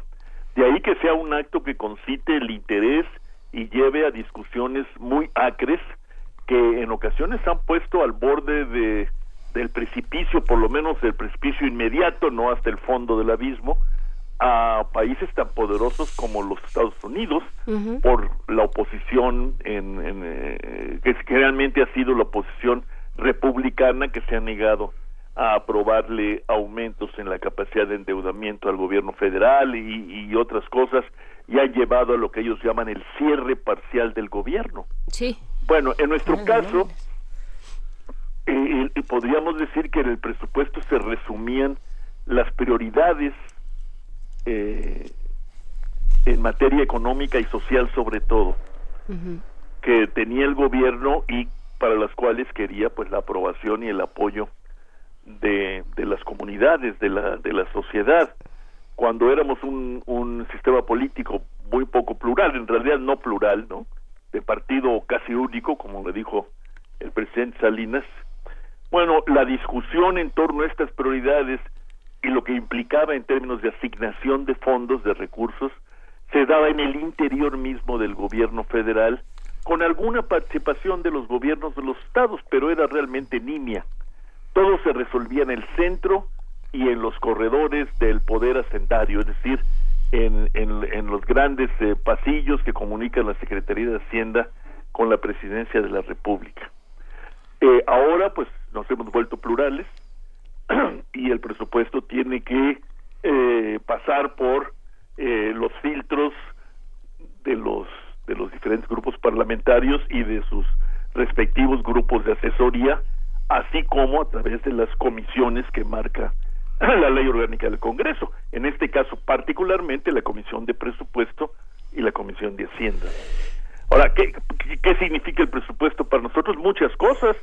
Significa gasto en educación, en particular gasto en educación pública, media, superior y superior, gasto en cultura, gasto en salud, y quizás lo más importante, eh, la creación de un ambiente de seguridad personal que solamente puede provenir de la seguridad pública. Mm. Por cuando la seguridad personal no viene de la seguridad pública, eventualmente se convierte en, un, en inseguridad para muchos. Oye, Rolando, me quedé pensando, a ver, eh, desde que López Portillo dijo que nos acostumbráramos a vivir en la abundancia, administrar la abundancia, administrar la abundancia gracias a la enorme renta petrolera que ello significaba, a nuestros días las cosas han cambiado. Ah, el petróleo se fue por los suelos y estamos frente a un gobierno que está apostando a la recaudación frente a las grandes empresas. Ah, aquí lo que nos están diciendo es que, ser, que parece ser que intentarán recaudar 16.954 millones de pesos más respecto a la propuesta que se inicial. Ah, ¿qué, ¿Cómo podemos leer esto? Bueno, eso ya no lo dice Hacienda, ¿no? Eso lo dicen los diputados. Ah. Los diputados decidieron que el tipo de cambio eh, propuesto por, por Hacienda va a ser mayor. Eh, y eso lo decidieron ellos, ¿no? ¿Y lo pueden eh, decidir ellos? no sé qué consideraciones. Yo, yo creo que eso da lugar a muchos litigios, ¿no? Porque no creo que sea una atribución de la Cámara de Diputados este, definir o decidir el tipo de cambio. Pero en fin, con el tipo de cambio más alto, los ingresos petroleros en dólares, se convierten en ingresos bastante mayores en pesos, ¿no? Porque un dólar vale, en vez de 12 o 13 pesos, vale 16 o 17 pesos, ¿no? Y eso implica mayores recursos provenientes de la exportación petrolera para el gobierno federal. Luego, pues ellos hacen sus estimaciones y este esperan eh, que eh, se puedan obtener mayores recursos eh, eh presupuestarios tributarios gracias a la mejor administración que lleve a cabo la Secretaría de Hacienda, particularmente el SAT, ¿no? Que es el responsable de estas gestiones. Y por esa vía pues van aumentando este los recursos eh, eh, estimados para quedar por encima de la propuesta de Hacienda y con eso crearse un campo de maniobra para lo que empieza hoy, ¿no? O mañana, que es la discusión sobre el presupuesto de egresos. En México hacemos las cosas un poco al revés. En vez de plantearnos lo que necesita el país y la sociedad, y por esa vía hacer una propuesta de gasto para subsanar las necesidades fundamentales de, de, de las comunidades, del territorio, del Estado en su conjunto, como quieras verlo, y luego ver cómo le ha- cómo se le hace para financiar ese gasto que se considera necesario. Aquí primero se estima con lo que se va a contar y luego se distribuye esto entre el llamado presupuesto de egresos de la Federación. Y, y entonces, como la estimación de Hacienda da como resultado un recorte obligado en el presupuesto del año entrante, pues los diputados quieren que el recorte sea mínimo y al mismo tiempo les permita pues disputar recursos eh, para sus respectivas localidades o regiones. Y en ese sentido, Yo creo ¿cuáles que es muy poco transparente todo este juego de, de avalorios que llevan a cabo los diputados en la discusión de la ley de ingresos. Pero habida cuenta de que el gobierno renunció a hacer política fiscal y renunció a su reforma tributaria, que tan buenos resultados había comenzado a darle, eh, ofreciendo esta famosa y tristemente célebre tregua fiscal, que quiere decir que no habrá aumento de impuestos ni nuevos impuestos de aquí a 2018. Entonces, y si le agregamos la caída en el precio del petróleo, bueno, vivimos una, una situación casi de penuria fiscal. Sí. Y a esa la, la le quieren dar la vuelta a los diputados inventando tipos de cambio. Antes, ¿se acuerdan? Inventaban el precio del petróleo para el año siguiente. Sí. Bueno, e- e- es, un juego que no- lo único que ha hecho para, en mi opinión, es de degradar el, el- el- la, la arena principal de la política económica nacional en prácticamente cualquier país, que es la arena fiscal. Pero con tanto juego y con tanta aparente marrullería, a lo único que llegamos es, después que pasa el tiempo, al escándalo de los moches, ¿no? Ay, ¿y, y qué pasó con el presupuesto base cero? Bueno, eso sí habrá que, que verlo con más detalle. ¿Qué tanto avanzaron en esta metodología? Benito, no, no, no, no podría yo opinar de manera contundente. Sí sé que el presupuesto, y como lo sabe la Secretaría de Hacienda, desde luego, el presupuesto base cero es un ejercicio que lleva tiempo y exige eh, un enorme esfuerzo por definir los objetivos nacionales para a partir de esta definición de grandes objetivos nacionales ir estableciendo prioridades con base en las cuales evaluar qué programas de los existentes ya no se corresponden a estas prioridades y se pueden eliminar o reducir y qué nuevos programas se requieren para cumplir con esas prioridades.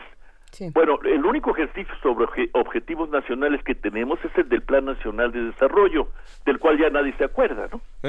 Y, y, y por otro lado, con la convocatoria de la Secretaría de Hacienda para hacer el presupuesto base cero, no vino aparejado una convocatoria a una discusión a fondo y a detalle sobre la cuestión de los objetivos y las prioridades. Y entonces es probable que el presupuesto base haya consistido, por lo menos en esta primera ronda, en una evaluación de programa por programa o tomando, por ejemplo, las evaluaciones que ha hecho el Consejo Nacional de Evaluación de la Política Social para ahí poner los ojos y buscar alguna manera de corregir, reducir o aumentar. Pero eso habrá que verlo una vez que tengamos el presupuesto aprobado en su conjunto. ¿no? Los- Yo creo que si, si se va a adoptar esa metodología, eh, hay que saber que esto lleva tiempo y hay que saber que el presupuesto base cero no quiere decir presupuesto cero. Es decir, el presupuesto base cero no tiene por qué implicar una reducción sostenida del presupuesto. Si fuéramos racionales, podría implicar un aumento sostenido del presupuesto. Pero entonces tendríamos que modificar la política de impuestos también. Y entonces, ¿cuáles son las prioridades y las metas de este presupuesto? ¿Y realmente coinciden con las de los ciudadanos? Por ejemplo, aquí nos pregunta Rafa Olmedo, eh, ¿qué pasa con el aumento de la gasolina, por ejemplo? Bueno, yo no sé si, si el, el tema del, del precio de la gasolina sea el tema de los ciudadanos. Sí. Los ciudadanos con L mayúscula somos muchos. Y, y yo creo que no es, no, es correcto asimilar ciudadanos a consumidores. Ok, Y tampoco es correcto asimilar consumidores a propietarios de autos. muy bien. Ya sabemos que la mayoría de los mexicanos, a pesar de las apariencias y de nuestras tragedias cotidianas en esta ciudad, la mayoría de los mexicanos se transporta por transporte público, Eso es cierto. ¿no? Entonces, este, no creo, a pesar de lo que puede pegar en el bolsillo de muchos, no creo que el tema del precio de la gasolina sea el tema central para evaluar las prioridades de este presupuesto. ¿Qué, qué Pero lo temas el entonces? sí? secretario, mira, la, la prioridad macroeconómica principal dominante es asegurar la estabilidad monetaria a cualquier costo, no incurrir en, en mayor endeudamiento y si es posible reducir el déficit público. Bueno, son prioridades conservadoras que llevan a mantener el crecimiento económico por debajo de lo mínimamente necesario para atender las necesidades sociales elementales, como son las de empleo y aumento en el ingreso para dejar atrás eh, el, panorama de la pobreza. Esas dos son las prioridades de este presupuesto. Oye, Rolando, no, nos dijeron que con las reformas estructurales todo iba a cambiar para bien, que íbamos a pagar menos luz, menos gasolina, menos... Eh, le- Les está saliendo bastante mal, ¿no? Todo. Pues mira, lo que pasa es que no no se puede eh, no, no se puede sobrevender. Pero lo, pero lo hicieron. Lo hicieron y, y, y, y- y pagan hoy con la decepción de muchos y pueden pagar mañana con el reclamo airado de muchos más hasta llegar al 2018 al ajuste de cuentas electoral. La verdad es que las reformas estructurales per se no pueden garantizar que vayamos a pasar de un momento a otro a otra eh, plataforma de crecimiento y mucho menos de desarrollo, es decir, con redistribución social, mejor empleo, eh, superación de la pobreza, etcétera.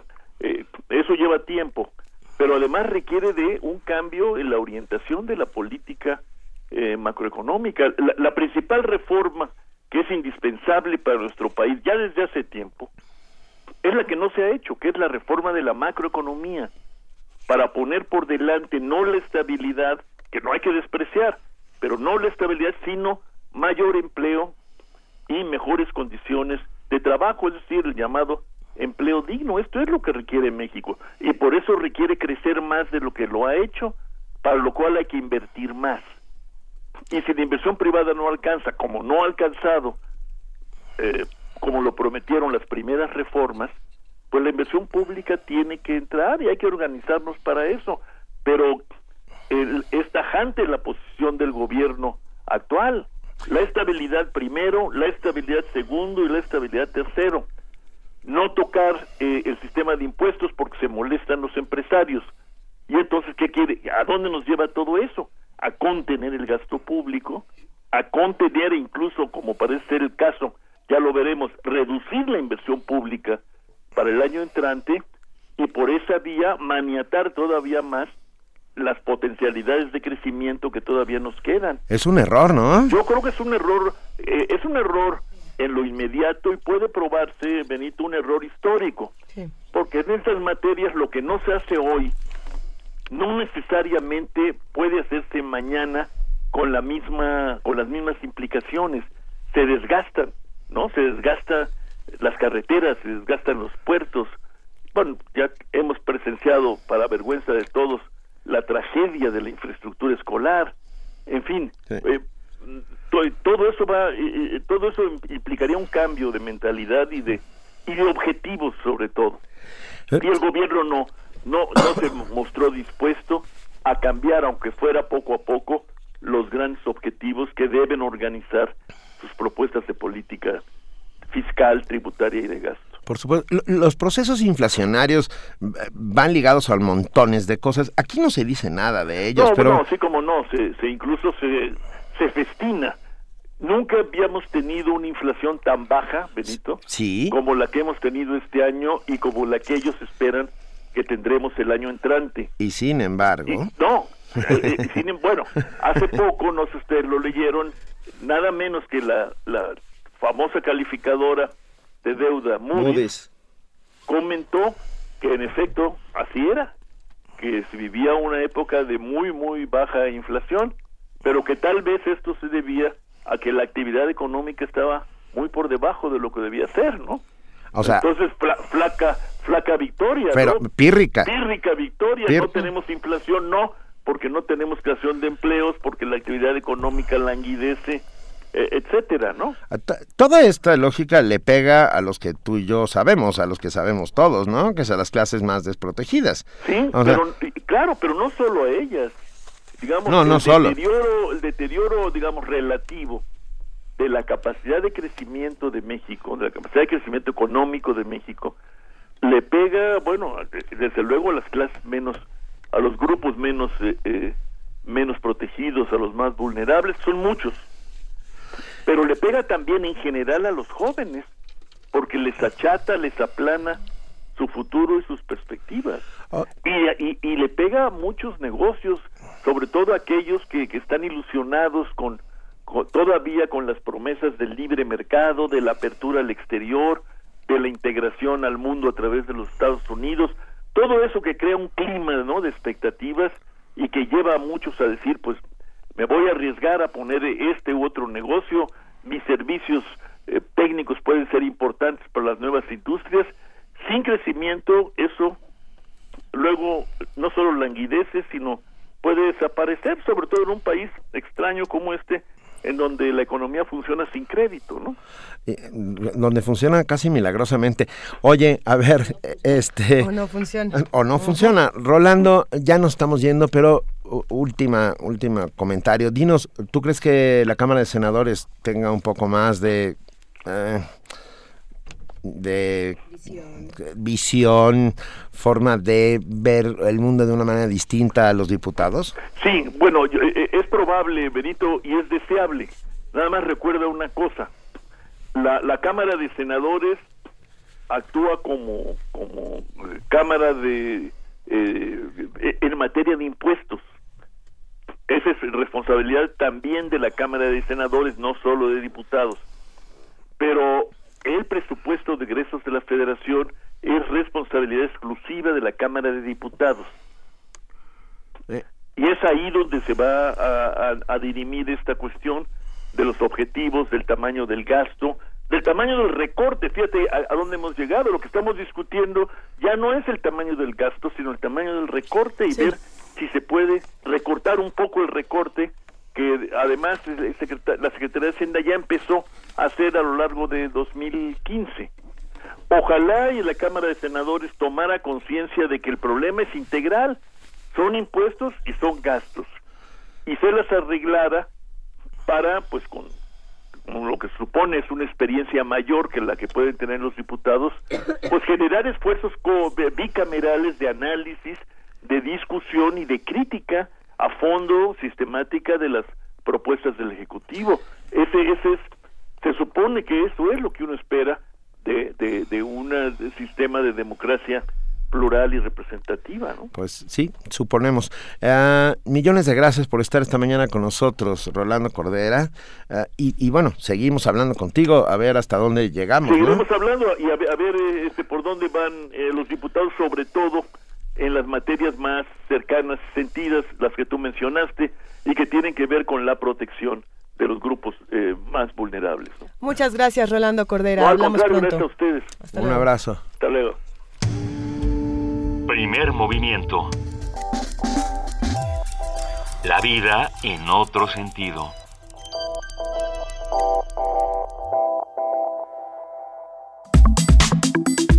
Nota Internacional. Vamos con nuestra nota internacional. El presidente sudafricano Jacob Zuma anunció el viernes que anularía el aumento en las cuotas de las matrículas para las universidades en el año 2016, tras varios días de manifestaciones de estudiantes que paralizaron a la mayor parte de las universidades del país. Hemos acordado que no habrá ningún aumento en los gastos de matrícula en 2016, afirmó Suma, quien sostuvo una reunión con los líderes de la protesta en una intervención televisada desde la sede de su gobierno. Poco antes, la policía antidisturbios sudafricana había hecho uso de granadas ensordecedoras para intentar dispersar a los estudiantes que se manifestaban ante la sede del Ejecutivo en Pretoria. Los estudiantes empezaron a manifestarse la semana pasada para protestar contra el previsto aumento de los precios de las matrículas, lo que impedirá a los más pobres acceder a la enseñanza superior. Los jo- por favor. Los jóvenes también han denunciado la falta de oportunidades, lo que consideran se debe a una economía frágil y unas enormes cifras de desempleo. Un análisis de este hecho y de lo que está pasando en Sudáfrica y de la relación que existe entre el acceso a la educación y la desigualdad nos lo brinda el maestro Lorenzo Gómez Morín, eh, coordinador de la especialidad en política y gestión educativa de la Flaxo, Facultad Latinoamericana de Ciencias Sociales, sede México. Muchas gracias por estar con nosotros, maestro Gómez Morín. Muy buenos días, gracias por la invitación. ¿Qué es lo que está pasando en Sudáfrica y cómo, cómo se puede leer? ¿Desde dónde lo vemos? Pues yo creo que es un problema de juventud a nivel mundial. Este, no, no es un asunto solamente de Sudáfrica. Eh, yo quisiera traer a, la mesa también que recordemos lo que pasó en Chile, ¿no? El movimiento, la revolución de los pingüinos, que le llamaron el movimiento de estudiantes, donde están exigiendo exactamente lo mismo, ¿no? Eh, acceso a una educación superior, eh, que les dé oportunidades o mejores oportunidades en, su vida. ¿no? Yo creo que esto tiene que ver con la eh, incapacidad de muchos estados nacionales de garantizar eh, igualdad de oportunidades para todos sus jóvenes. Eh, vemos esto que hay, hay un progreso en términos de cobertura de educación básica, de cobertura de educación media superior, pero ya tener eh, solamente la educación media superior no es un factor de movilidad social. Los jóvenes saben que solamente teniendo estudios universitarios pueden tener mucha mayor movilidad y mejores condiciones de vida. Entonces, lo que estamos viendo es una exigencia, en, el caso de Sudáfrica, con condiciones muy particulares, este, muy específicas de, de Sudáfrica, pero un asunto que yo creo que tiene que ver con pues la, el derecho a una educación este, eh, y al progreso para todos, ¿no? En el caso de Sudáfrica, lo que sucede es que lo que dicen es le pega más a la población más vulnerable, a la población negra, ¿no? Dice, este aumento de cuotas en realidad nos está pegando a nosotros y a nuestras familias y nos está impidiendo acceder, en, eh, o sea, de facto nos está impidiendo acceder a una educación teóricamente pública, teóricamente gratuita, ¿no? Y que debería, no gratuita, pero que debería de ser accesible para todos. Y lo que dicen también es, nos prometieron, la generación anterior nos prometió la libertad y al negarnos el acceso a la educación nos la está impidiendo de facto también. Entonces, ¿qué es, ¿cuál es la, el vínculo, el interés de traer esta discusión a la mesa, Lorenzo, de traerte a ti a esta discusión fue eh, explorar un poco el vínculo entre desigualdad y acceso a, la, a la, educación, cómo, cómo se van alimentando estos dos, eh, estos dos factores, ¿no? ¿Qué pasa cuando, cuando la, qué pasa con la desigualdad cuando no se puede acceder a la, a la educación? Y, bueno, es, es, es, como hablar de la, de la relación entre, entre el agua y la navegación, ¿no? Perdón la, la expresión coloquial, pero eh, si, si uno de los factores de movilidad social más importantes es la educación. La educación abre espacios de, participación, abre espacios de desarrollo, eh, mientras más, más y mejor educación, pues son más y mejores las oportunidades que un país tiene en términos de generar riqueza y, y, de generar mejores condiciones de desarrollo para todos. Yo creo que sí es un tema que está pegando muy fuerte a nivel mundial. Yo, eh, o sea, eh, Sudáfrica es emblemático. Eh, esto que acaba de comentar Juan Inés, hay una hay una fotografía donde están unas muchachas este, negras con un cartel que dice a nuestros padres les vendieron sueños, nosotros venimos a cobrarlos. Entonces, este, porque, bueno, Sudáfrica viene de, de, un régimen discriminatorio absoluto, de unas casi casi de una tiranía, ¿no? Eh, en una lucha de libertad muy importante y este bueno hay pendientes todavía para ellos, ¿no? Eh, uno ve cuando cuando yo lo comparo con México, nuestro, nuestros problemas en México están más en términos de acceso, no de, no de costo de la educación superior. ¿no?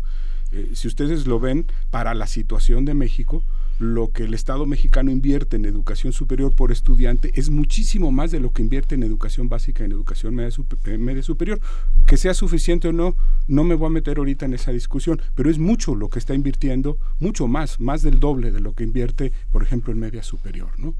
Por estudiante. Que bueno, a lo mejor debería ser más, pero lo que sí estamos viendo es una falta de acceso. Entonces, eso genera desigualdad. Eso es un factor es el factor fundamental de desigualdad.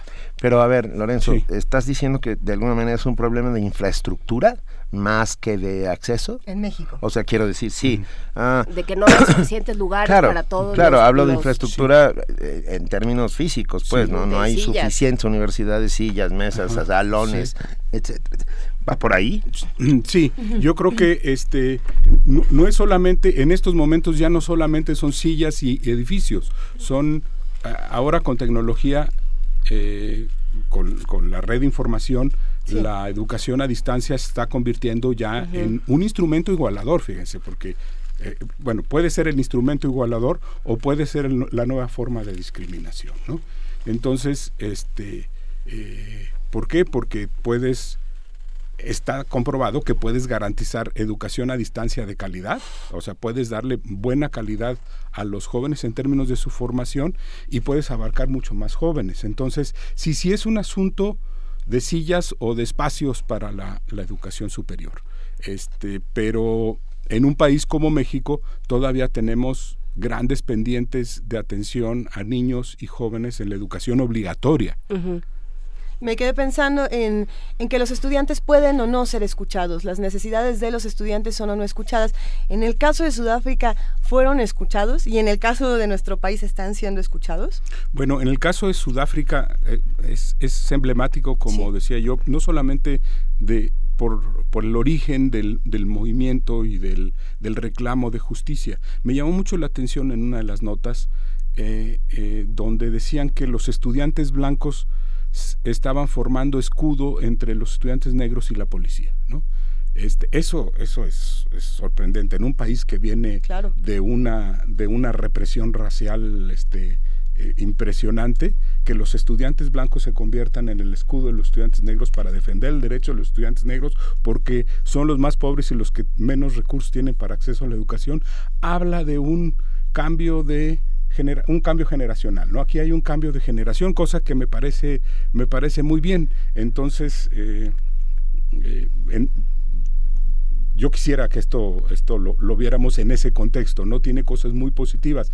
Eh, yo creo que la medida fue política, ¿no? Del presidente fue política, exclusivamente política. No quería que esto cuando uno ve estas cosas en, un país como Sudáfrica, uno sabe que está en riesgo de que esto se, se, fuera, se le fuera de las manos rápidamente al presidente. Entonces fue una respuesta política, no creo que haya sido necesariamente una convicción de que hay que hay que suspender eso sí claro no no sí. la educación es lo más importante. No aquí hay que atajar este problema no pero eh, reitero veamos el caso de Chile. Años de, un par de años después se les dio eh, espacio a los jóvenes para participar en, muchas discusiones, pero años después volvió este reclamo, el reclamo de la educación los chilenos, los jóvenes chilenos, de que la educación fuera gratuita, porque en Chile la educación superior no es gratuita. Casi no hay universidades públicas, de hecho. Y a ver, eh, pensando que, eh, que, que el acceso a la educación puede ser un un factor igualador, eso creo que fue lo que entendí de lo que dijiste ahorita. Eh, ¿Qué habría que hacer? ¿Por dónde empezarías tú? Tú has estado adentro, estuviste en educación básica. Básica, así es. Eh, entonces, bueno, ¿por dónde empezarías tú? ¿No? Hablando, por ejemplo, decías ahorita la educación obligatoria tiene otros problemas em, diferentes de los de la educación superior, media superior y superior. Entonces, eh, ¿por dónde empezar? ¿Qué es lo que ayudaría a igualar el, el piso, a esta igualdad de oportunidades que también estaría bueno definir porque no es, o sea, es un concepto que se maneja mucho pero que no sabemos muy bien.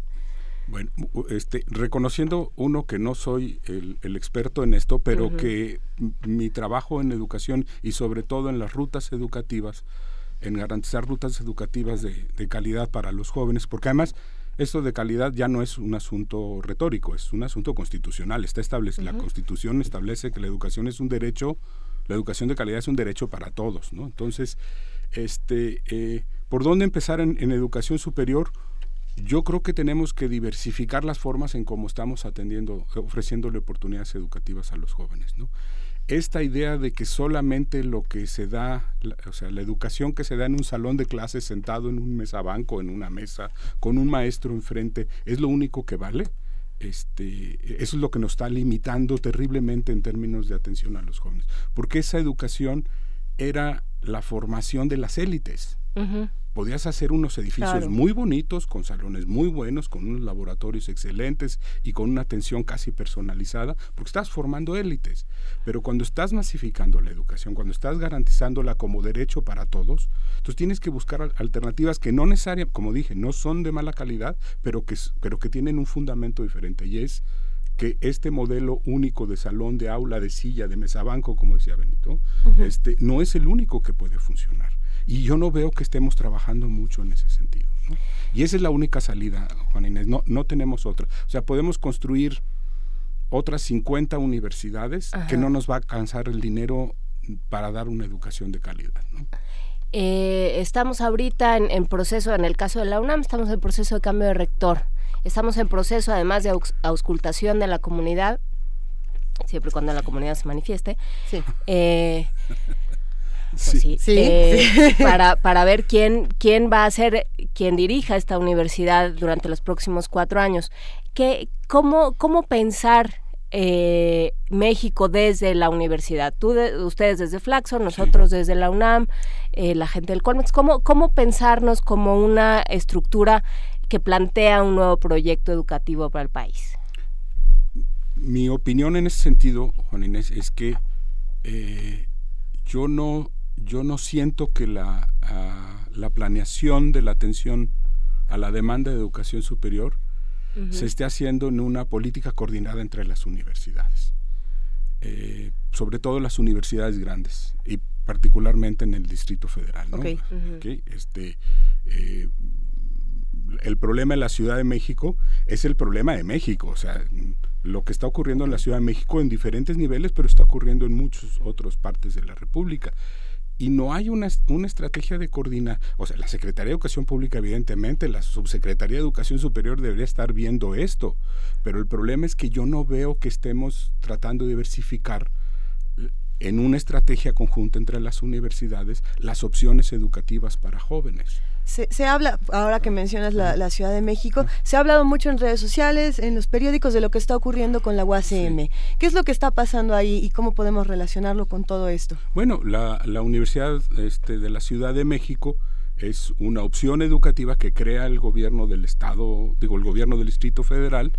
Eh, yo siento más en una respuesta política a sus cuadros este, que en una ah, estrategia coordinada de educación superior Sí. Del- de- en, la Ciudad de México y en el país. ¿no? Entonces, lo que estamos viendo es que responden a dinámicas propias.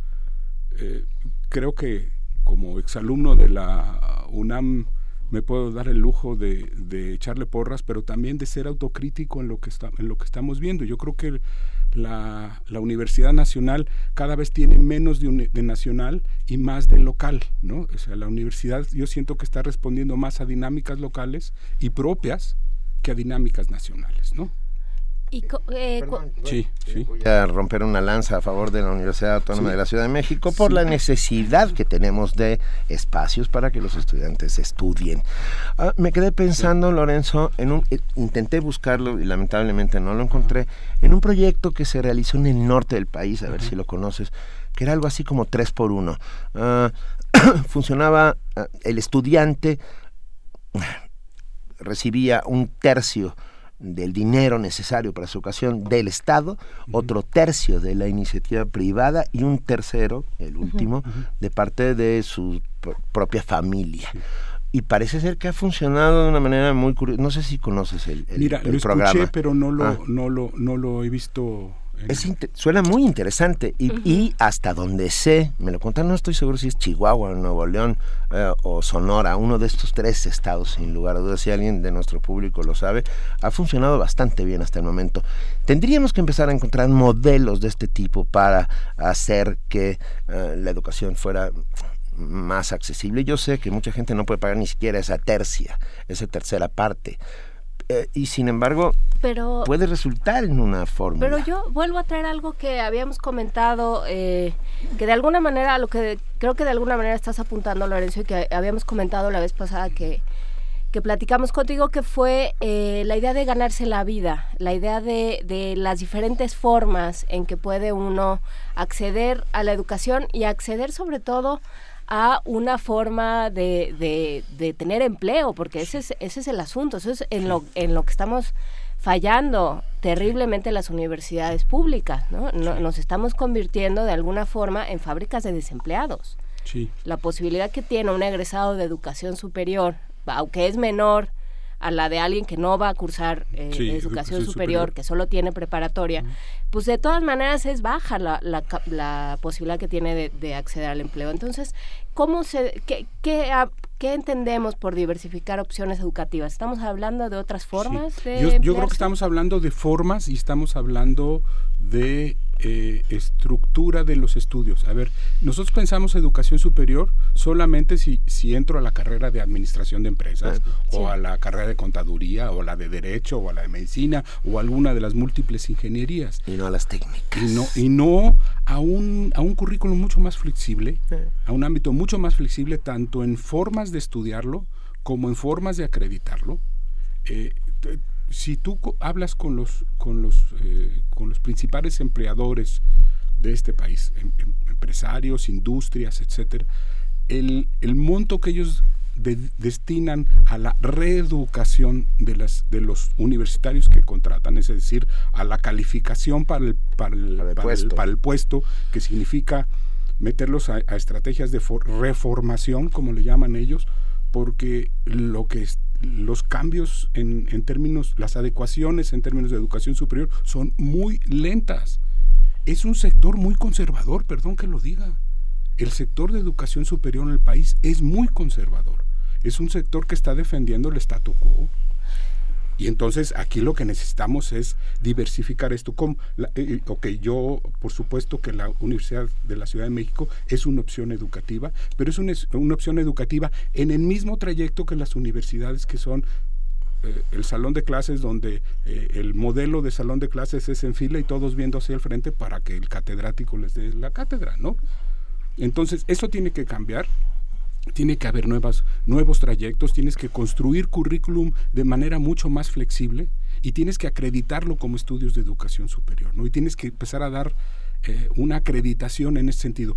No lo sé, pero sé que lo están haciendo en otros países, ¿no? No, no me he metido de, de fondo en esto, pero sé que lo están haciendo en otros países y si no lo hacemos aquí, no vamos a cubrir la demanda Pero ¿qué pasa con un problema ideológico que venimos arrastrando desde el siglo XVIII y XIX, que es solo la- las únicas profesiones dignas son las que se adquieren en una universidad. Claro, sí, ¿no? cómo Es no, que ese es, sí. ese es el gran problema. Pensar que, que lo otro no vale, que lo otro, y, y yo creo que todos hemos contribuido, y desde, desde la universidad se ha contribuido a, a mantener este esta, esta mentira, porque es una mentira absoluta. Este, por eso digo, Es un sector, es un sector muy conservador, no quiere cambiar las formas en cómo está estructurado, porque en ello, en ello está su naturaleza. Así fue creado, así ha crecido, creció mucho, amplió muchísimo las oportunidades para muchos jóvenes, pero el modelo ya se agotó, perdón que lo diga así, el- este modelo de educación superior yo creo que está agotado,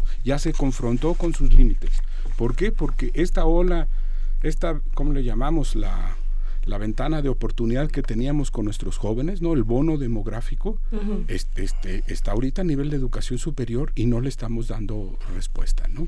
Me, me quedo pensando en el grito que de, de los sudafricanos, de los estudiantes, que era las cuotas deben caer, ¿no? Y la respuesta, haya sido política o no, la respuesta de suma es inmediata, Sí. ¿no? El grito de los estudiantes en nuestro país, porque me gusta que, que- que hagamos un espejo Sí. de lo que está ocurriendo, ¿cuál es? ¿Cuál es ese grito? Que me parece claro, pero hay un grito, ¿y qué, ¿y qué tanta es la respuesta que se tiene de ese grito, sea política o no? Eh, Yo creo que el grito es ouch, ¿no? no, no tengo dónde, no, o sea, no tengo dónde. No tengo dónde, no para tengo dónde, sí. ni, y ni nada. Sea, es Y decir, una vez que tenga donde tampoco me va a resolver nada. porque, porque el modelo no me está resolviendo. No es cuestión de gratuidad. Todas las universidades públicas son gratuitas. Y, y, digo, por- de ahí el costo de lo que el Estado está invirtiendo por alumno. O sea, son 50 mil pesos al, este, al año por alumno, es aproximadamente el costo que, invierte el Estado, ¿no? Pero el, el, grito es, el grito es que no hay donde, no hay espacios y además tampoco hay mucha convicción porque lo que ven en, en, en la vida es que muchos universitarios que salen de carreras del modelo tradicional están haciendo labor que está haciendo un joven egresado de media superior con una, con una carrera técnica al mismo nivel de, inclusive salarial. Ah, hay que contar que en este país hay un montón de universidades técnicas que están brindando, ah, es una red importantísima. Ah, estuve hace un par de meses en la Universidad eh, en Tulancingo, en, la de Tulancingo, donde hay una, una enorme cantidad de jóvenes que están que son carreras que duran lo mismo que una carrera como a ver es que está es chistoso en las carreras tradicionales pues no en las que vas cuatro años o, el equivalente en semestres etcétera. Bueno es lo es exactamente lo mismo. Ah, hay carreras prestigiadas o que te dan cierto prestigio no, no tú tienes que ser abogado doctor este ingeniero etcétera. Pero hay un mundo de posibilidades allá afuera. Yo mantengo la, la el Estado tiene que seguir proveyendo a la, sin lugar a dudas la universidad y la mejor universidad y la gratuita, laica, pública, con vocación de servicio. Y aquí el tema es que creo que vamos a tener que ayudarla entre todos ayudar al Estado. No, y sabes qué, empezar eh, desde abajo, el pleito que tenemos tú y yo eternamente, Benito, no el pleito, el, el, no nos este, peleamos, ¿eh? No, la misión que vamos, este, ah. que vamos defendiendo cual, cual Quijote Sancho por la vida es aprendamos a leer y escribir. De esa manera, una persona va a poder eh, va a poder capacitarse y aprender siempre.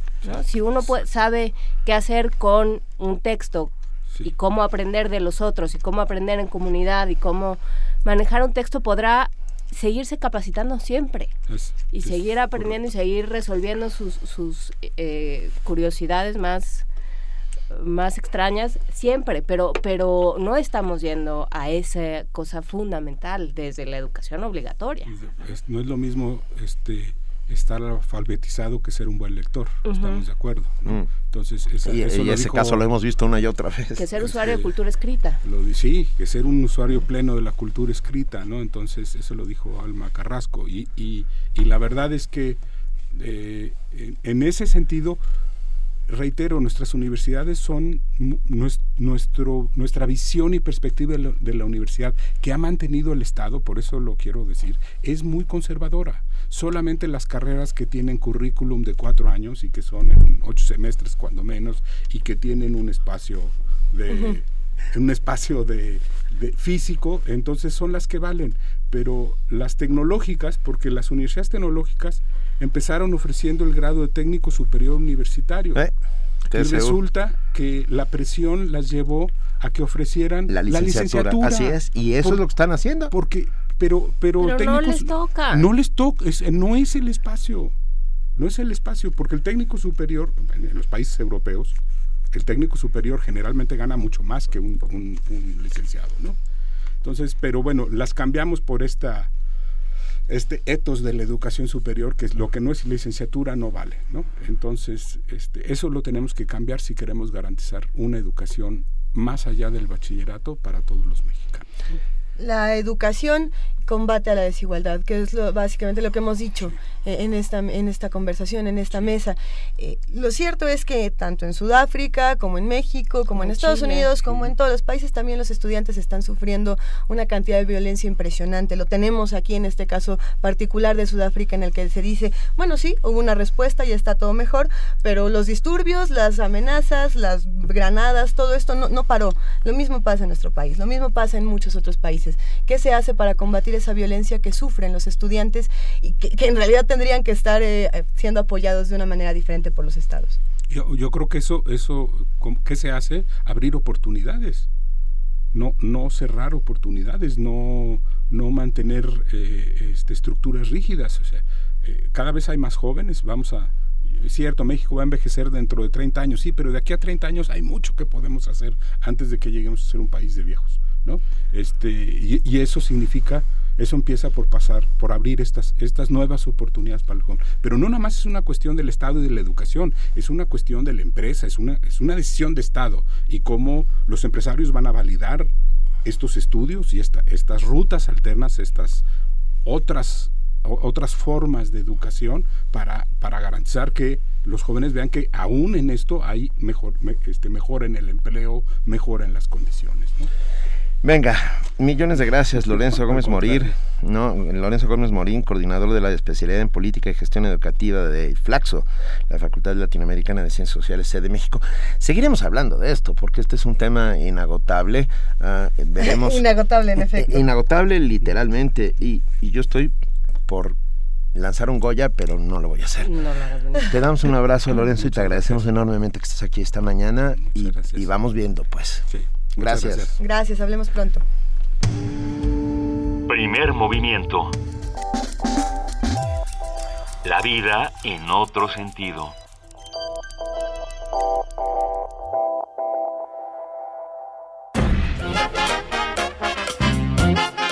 Toma tu mochila es momento de emprender la ruta hacia los Balcanes. En sus tierras convergen las tradiciones de ayer y hoy. Del folclore antiguo al etnopop. De la música clásica a las suaves notas del jazz. Checa el mapa y dirige tus sentidos a el este.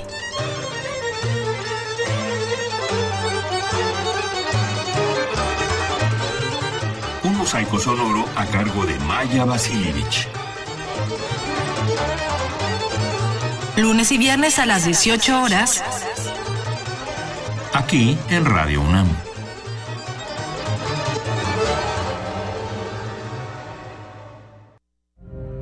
Gracias a ti, los diputados ciudadanos empezaremos a construir una nueva historia.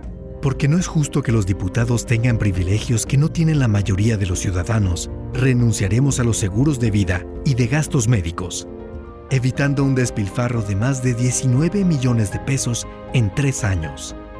Esto es solo el primer paso. Vamos a demostrarte que no somos lo mismo. Diputados Ciudadanos. Movimiento Ciudadano.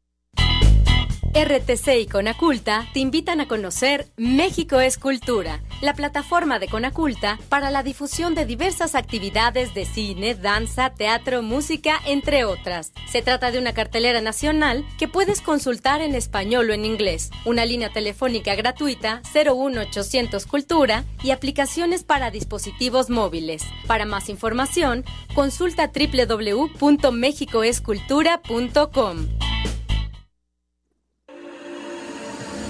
La radio es un medio de comunicación masiva. La radio es la música que falta por conocer.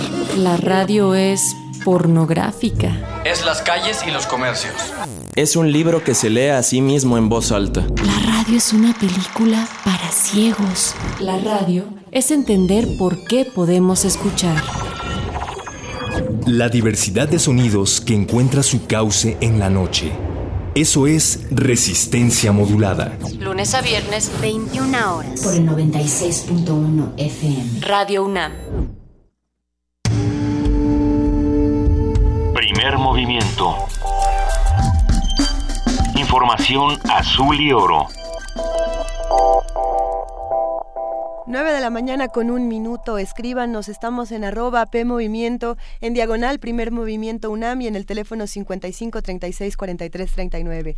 Nos vamos a nuestro corte informativo de las 9 con nuestra compañera Elizabeth Rojas. Bienvenida de nuevo, Elizabeth. ¿Qué tal, Elizabeth? Buenos días.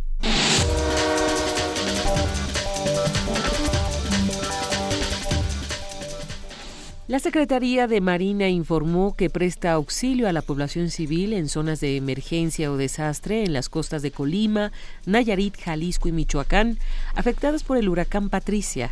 En un comunicado, la dependencia dio a conocer que se ha apoyado a las familias de 11 municipios con albergues establecidos, evacuación y en la distribución de artículos. El Instituto Nacional Electoral está listo para organizar la elección extraordinaria a gobernador de Colima. Ante la resolución del Tribunal Electoral Federal de anular la elección para gobernador en Colima, el consejero presidente del INE, Lorenzo Córdoba, dijo que la institución está lista para enfrentar cualquier requerimiento. El Instituto Nacional Electoral está listo para cumplir la sentencia en sus términos y esto implica eh, que nosotros tengamos que asumir la función eh, eh, de asunción de las elecciones, lo haremos en sus términos y el Instituto Nacional Electoral está listo para enfrentar esta, esta, esta responsabilidad derivada de esta decisión del, de la Tribunal Electoral. El Tribunal Electoral del Poder Judicial de la Federación determinó que las agrupaciones que pretendan un registro como partido político deben adoptar una denominación distinta a la de las existentes. Esto con el fin de evitar confusión entre el electorado y proteger el derecho a los institutos a ser identificables en el ámbito de su actuación. El juzgado sexto de distrito en materia de procesos penales federales con sede en Jalisco dictó auto de formal prisión en contra de Daniel Quintero Riestro, presunto operador del cártel Jalisco Nueva Generación, la Procuraduría General de la República detalló que con los elementos aportados por el Ministerio Público Federal se inició un proceso penal en contra del detenido por los delitos de delincuencia organizada y uso de documentos falsos. En información internacional, este sábado se realizó una movilización en Tel Aviv convocada por La Paz Ahora y otras organizaciones en el marco del 20 aniversario del asesinato de Isaac Rabin, quien fuera primer ministro y una figura emblemática de los esfuerzos por la paz. Miles de israelíes partieron de la plaza que lleva el nombre de Rabin para pedir la reanudación de las negociaciones con los palestinos. Cabe recordar que Isaac Rabin fue asesinado el 4 de noviembre de 1995 por Yigal Amir, un fanático judío ortodoxo que se oponía a los acuerdos de Oslo de 1993, de los cuales derivó la creación de la Autoridad Palestina antesala de un Estado. En Venezuela, la familia y el abogado de Leopoldo López ha exigido nuevamente la libertad del líder del Partido Voluntad Popular luego de un video difundido donde el fiscal Franklin Nieves asegura que las pruebas presentadas por el gobierno son falsas. En dicho video, el fiscal asegura que saldría junto con su familia de Venezuela ante las presiones recibidas por el Ejecutivo Nacional y sus superiores jerárquicos para que continuara defendiendo las pruebas falsas usadas para condenar a Leopoldo López. Los pueblos indígenas reclaman el reconocimiento de sus derechos colectivos. Los pueblos indígenas consideran que la Agenda de Desarrollo Sostenible para 2030 puede contribuir a mejorar sus condiciones de vida y a que se reconozcan con más firmeza sus derechos, pero eso requerirá más respaldo a sus reivindicaciones y un acopio de información más rigurosa sobre esas comunidades. Un grupo de expertos han debatido en la ONU esas y otras cuestiones relacionadas con los asuntos que más preocupan a las poblaciones indígenas y entre ellas a las más de 800 comunidades de América Latina y el Caribe. Fabiana del Popolo, experta de población de la Comisión Económica para esa región, la CEPAL, declaró a Radio ONU que la agenda adoptada el 25 de septiembre supone un avance respecto de los objetivos planteados para los últimos 15 años, aunque queda aún mucho por hacer. A diferencia de los ODM, que no hacían ninguna mención a los pueblos indígenas, por lo menos en algunos objetivos los pueblos indígenas son mencionados. Antes estaban invisibles, ahora en algunas cosas aparecen. Sin embargo, evidentemente no es suficiente. Y no recoge em, las aspiraciones de los pueblos indígenas, sobre todo respecto a lo que tiene que ver con sus derechos colectivos. O sea, esto es lo que hay que trabajar más y hay que ver cómo se incluye en la manera de implementar los ODS, el reconocimiento de los derechos colectivos que ya están consagrados en los estándares internacionales. Explicó que a pesar de las diferencias que hay entre países en la región, hay una característica común y es el progresivo fortalecimiento de las organizaciones indígenas y las demandas coincidentes que plantean. Víctor Martín, Naciones Unidas, Nueva York. En Ciudad del Vaticano, el Papa Francisco clausuró este domingo el Sínodo de Obispos sobre la Familia. El pontífice hizo un llamado a una iglesia con el corazón más abierto, más compasiva y arraigada en las vidas de las personas, que no sea una institución árida que teme los cambios y retos. Cabe señalar que al final de la reunión de tres semanas, los obispos accedieron a abrirse a los divorciados que se han vuelto a casar fuera de la iglesia, quienes no pueden recibir actualmente la comunión. Este sábado la policía de Montenegro disolvió con gases lacrimógenos una masiva manifestación convocada por el bloque opositor Frente Democrático para exigir la renuncia del primer ministro Milo Dujanovic. Los manifestantes intentaron entrar al Parlamento que se encuentra en pleno centro de Podgorica la capital de Montenegro, por lo que grupos policíacos antidisturbios con carros blindados se desplegaron en la plaza frente al Parlamento y en los alrededores de otras instituciones oficiales.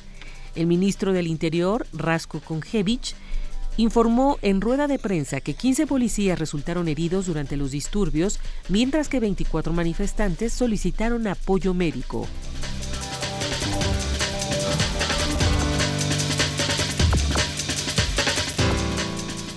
Mil gracias, Elizabeth Rojas, por este corte informativo de las 9 de la mañana. Que tengas un gran día, nos escuchamos mañana. Igualmente para ustedes, buenos días. Buen día.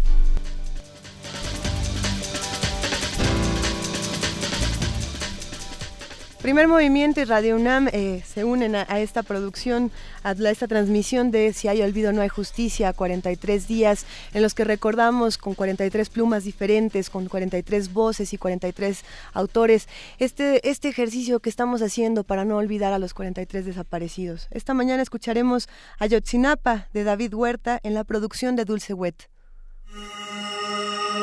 Si hay olvido, no hay justicia.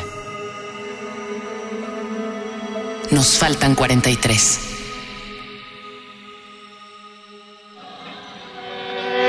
Ayotzinapa. Ayotzinapa. Ayotzinapa. Ayotzinapa. Ayotzinapa. Poema de David Huerta. Un poème de David Huerta.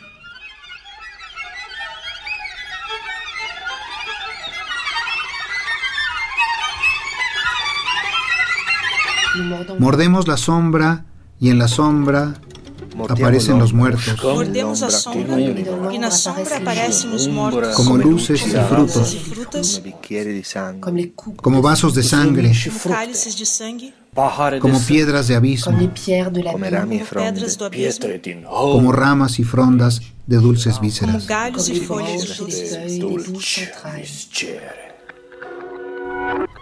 Los muertos tienen manos empapadas de angustia y gestos inclinados en el sudario del viento. Los muertos llevan consigo un dolor insaciable. Un dolor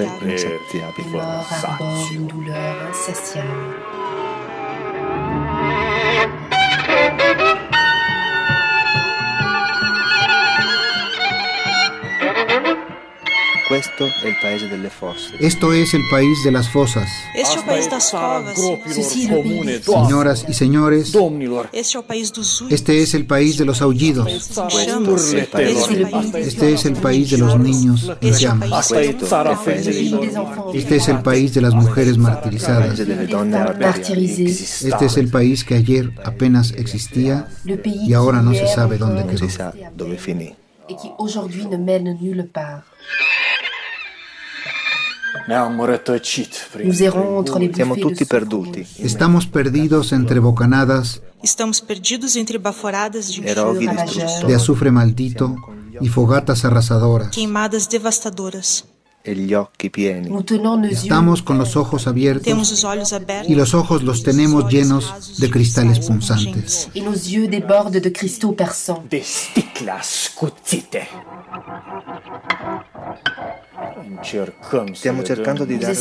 Estamos tratando de dar nuestras manos de vivos a los muertos y a los desaparecidos, pero se alejan y nos abandonan con un gesto de infinita lejanía.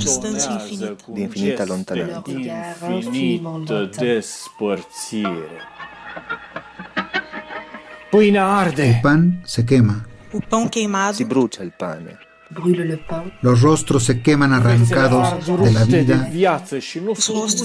Si bruciano i volti estirpati. Y no hay manos, ni hay rostros, ni hay país. País.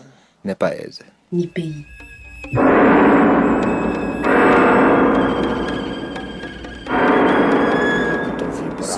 vibration. Solamente hay una vibración Solamente c'è una vibrazione. tupida de lágrimas, un largo grito donde nos hemos confundido los vivos y los muertos.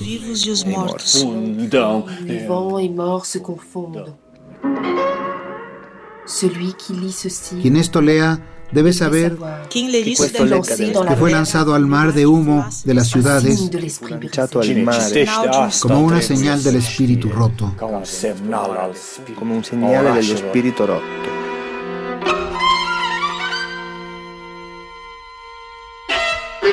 Rotto. Questo legge deve Quien esto lea Quem ler isso deve, debe saber también que apesar de che nonostante tutto, os mortos não se foram. que a pesar de todo, tanto meno, Les morts los muertos no se han ido ni los han hecho desaparecer. foram desaparecidos. effacés.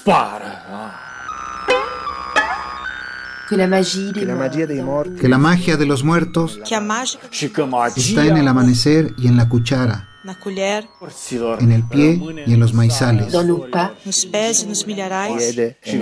los dibujos y en el río.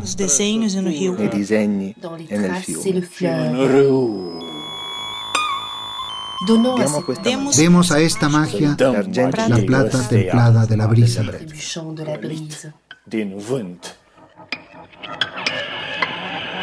Brise. consegniamo i morti entreguemos Entreguemos a los muertos, a nuestros muertos jóvenes, el pan del cielo, la espiga de las aguas, La blancheur de notre bien. el esplendor de toda tristeza, la blancura de nuestra de condena, el olvido del mundo y la memoria quebrantada de todos los vivos. e a memória estilhaçada de todos. ricordo rotto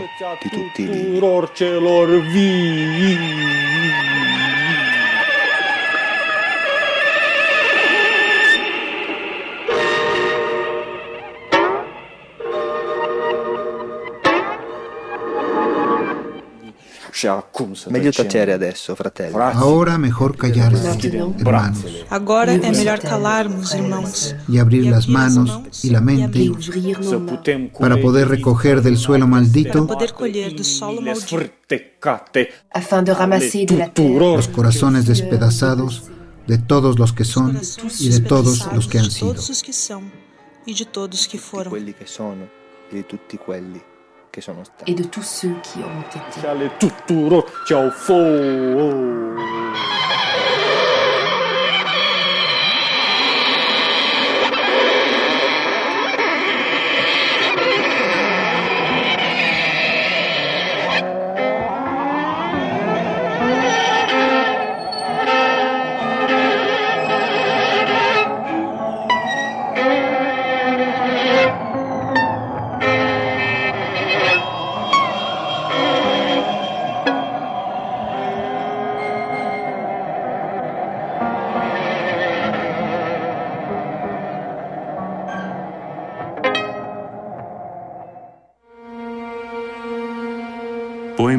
Ayotzinapa de David Huerta. Voces David Huerta y traducciones en lenguas romances. Traducción www.asimtotejournal.com. Producción y montaje Dulce Wet.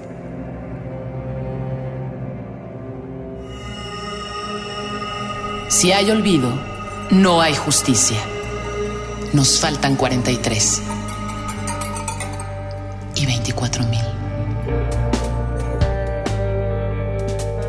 Una producción coordinada por Radio UNAM.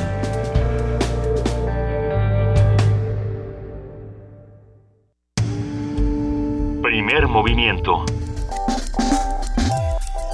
Escucha la vida con otro sentido.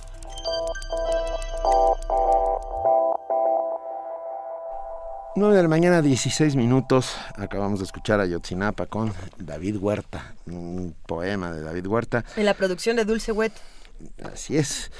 Y ya está con nosotros Armando Trejo, profesor, conferencista, narrador oral, que nos hablará sobre el programa Universo de Letras y cómo está trabajando para crear narradores orales. Muy buenos días, Armando, un placer tenerte con nosotros. Igualmente, muchísimas gracias, buenos días. Es un, es un gusto. Oye, cuéntanos, ¿qué está haciendo Universo de Letras para... Ah, implementar narradores orales, para hacer que los jóvenes se conviertan, para formarlos?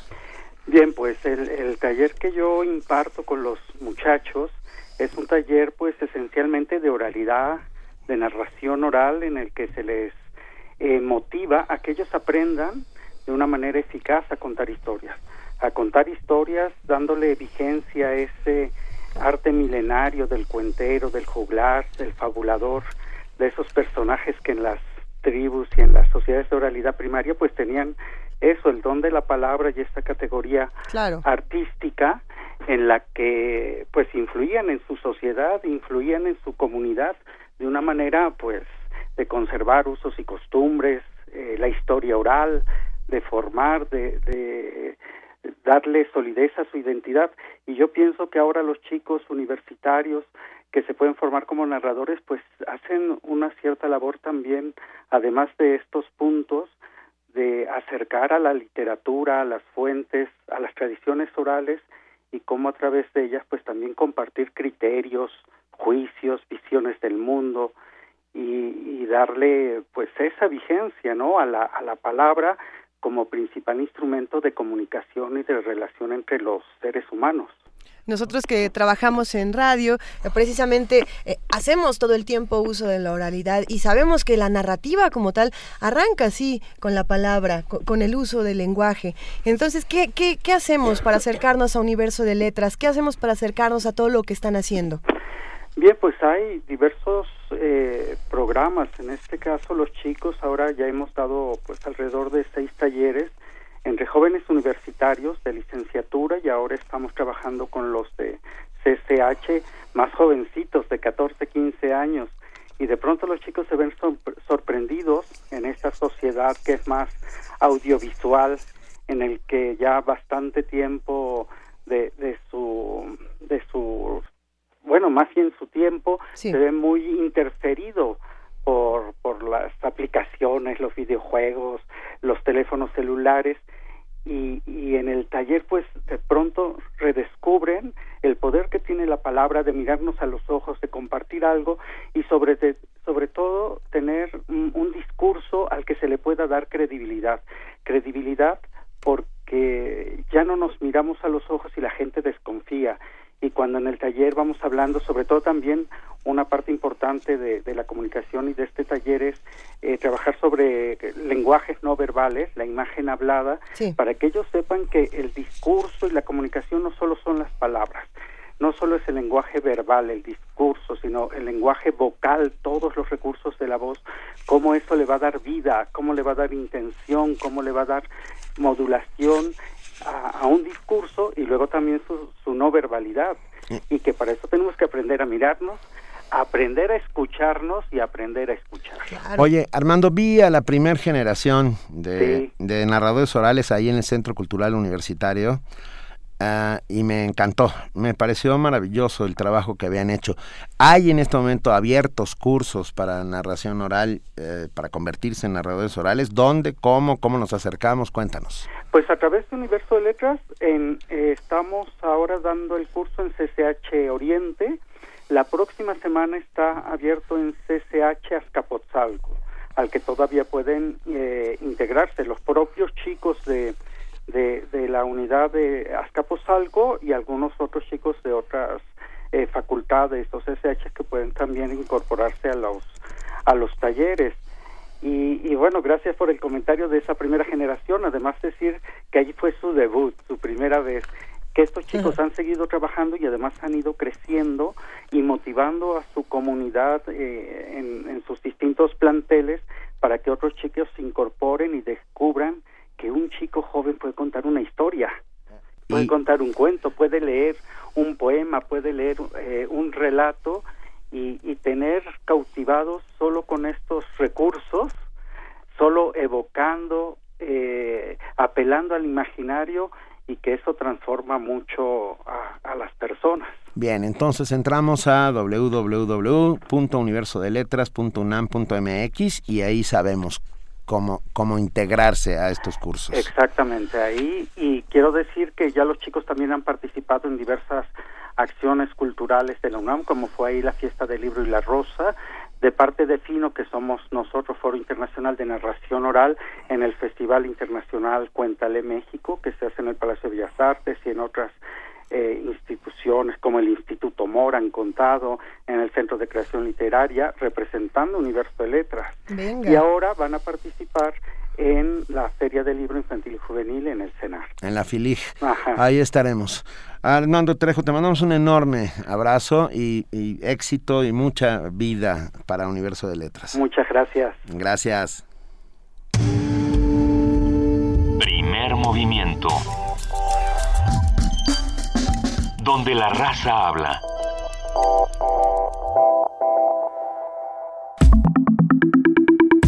La mesa del día.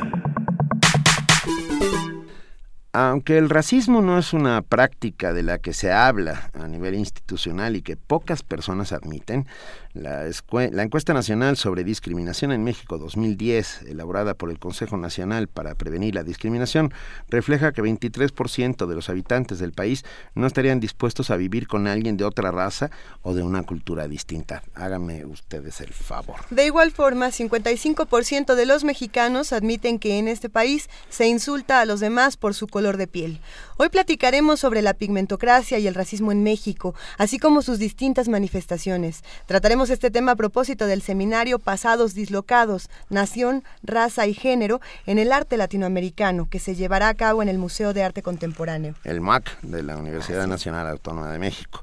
A través de este seminario se analizarán de las producciones artísticas y de historia del arte contemporáneas con la, con la intención de brindar una mirada transhistórica y sincrónica a los conceptos de heroicidad, género y raza en América Latina. El seminario propone, además, una reflexión sobre las formas comunes y divergentes a partir de las cuales los artistas e historiadores del arte contemporáneos problematizaron las historias nacionales. Bueno, todo esto lo vamos a platicar esta mañana con dos invitados fenomenales. Por un lado tenemos aquí a Débora Dorotinsky del Instituto de Investigaciones Estéticas de la UNAM. Débora, muy buenos días. Hola, buenos días. Bienvenida. También se encuentra aquí en la mesa de Radio UNAM de Primer Movimiento Mario Arriagada Cuadri Cuadriello. Cuadriello. Muy buenos días, Mario. Él es internacionalista y politólogo del Colmex y editor de Horizontal MX. Bienvenido. Buenos días, gracias. Empecemos suavemente. ¿Qué tan racistas somos los mexicanos? Uh, mucho más racistas de lo que queremos aceptar. Por supuesto, porque además es un racismo velado, ¿no? Ah. Es un racismo no tan velado, creo que es un racismo no hablado, pero actuado es un racismo que tiene que ver con la forma en la que nos han educado a mirar y a pensar o a no mirar, porque parte de la invisibilización de algunos es un tema de racismo, sin lugar a dudas. O sea, tú pasas frente a un indígena en la calle que está en el suelo y se convierte en invisible. Es, es bastante peor que el bastante peor que, el enfrentamiento directo, pues. Sí, digamos, ya son unos, ya son unos niveles de graves. Lo más peor y lo más, más, más, peor, que está espantoso. Débora, hablas del racismo actuado. ¿Qué manifestaciones tiene este racismo actuado? ¿Cómo se actúa el racismo? Bueno, habría que pensar, creo yo, cómo se aprende este racismo. una parte lo aprendes en la interacción en la escuela, cuando estás viviendo y conviviendo con gente que tiene o un origen social distinto al tuyo o una diferencia física notable, como una diferencia étnica, por ejemplo. Pero también cómo nos educan las imágenes y cómo nos van enseñando a ver, pero hacer como si no viéramos, justamente actuar esa diferencia como una invisibilización. Y ahí está el tema, las imágenes, la publicidad, lo que vemos en la calle, ah, todo se presta a enaltecer a, lo más blanco, de ojos más azules, de cabello más rubio, ¿no? Ah, cuéntanos un poco cómo ves esto, Mario Arraigada Cuadrillo. Pues yo creo que tiene además una genealogía un poco perversa que no solo es producto de cómo nos relacionamos en la escuela o de las imágenes que reproducimos casi automáticamente, sino también cómo las planeamos y producimos en la tele, en el radio, que eh, no son casualidad tampoco. No solo creo que sea producto de cómo se venden productos de, desde shampoo hasta telenovelas, eh, sino también está conectado con una genealogía larga de, desde el 19, quizás el 18, no lo sé, Débora sabe más de esto, pero eh, una genealogía que nos ha acostumbrado a pensar tipos sociales, que nos ha acostumbrado a asociarlos con raza. Eh, que nos ha también está cruzado por clase. Cuando decimos los mexicanos que somos clasistas, no racistas, eh, yo creo que hay una si eso fuera mejor. Como, como si fuera mejor para empezar, pero eh, por lo menos de la clase a lo mejor uno se puede escapar en algún momento con algo de suerte, si acaso, de la raza ya no te escapaste nunca. Pero además van íntimamente ligadas el clasismo y el racismo, y en este país se pierde. Y, en América Latina, ¿no? ¿Cómo, funciona esto en, en América Latina también? A ver, si me dejan echar un poco de historia. Por favor. Bueno, se podría decir que una parte de esta forma de diferenciar a la gente, esto que te lleva a decir cómo te ven, te tratan, eh, parte de las fisonomías del siglo XVIII, que fue una práctica en la que se hacían siluetas de perfil de las personas. Eh, un pastor suizo de nombre Johann Caspar Lavater empezó a hacer estas fisonomías básicamente para que las personas pudieran clasificar a otras personas y decidir si eran moralmente buenas o moralmente malas. Y entonces tener la frente más grande que cierta medida, por supuesto con una idea de norma a la mitad que tenía que ver con un ideal clasicista, es decir, heredado del pasado grecorromano, y entre más blanco y más cercano a ese ideal clasicista, pues mejor ser humano, más moral, más perfecto, más ético y demás. ¿Siglo qué dijiste, 18. Débora? Porque luego principios del 19. luego Lombroso hace lo mismo para otra cosa. Lombroso, exactamente, la frenología, es uno de los de estas pseudociencias que se desarrollan en el siglo XIX y no nada más Lombroso, está Galton también. también por y peor todavía estas prácticas, la de Galton con los retratos compuestos para clasificar desde enfermos de tuberculosis hasta soldados ingleses y las prácticas del hombroso para clasificar a los delincuentes está muy ligado con, la criminalística del siglo XIX. Se junta la antropología física, que también es estas de estas ciencias que surgen en el siglo XIX con la antropometría y está clasificando a los sujetos de las colonias europeas. Entonces tienes los criminales, los enfermos mentales, las mujeres, sobre todo las mujeres enfermas mentales. No, bueno. Ah, esa ya es un bonito diagrama de Mujeres enfermas mentales e indígenas, ya Exacto, ahí tienes, esa es la, esa es la olla, la olla, Del, veneno.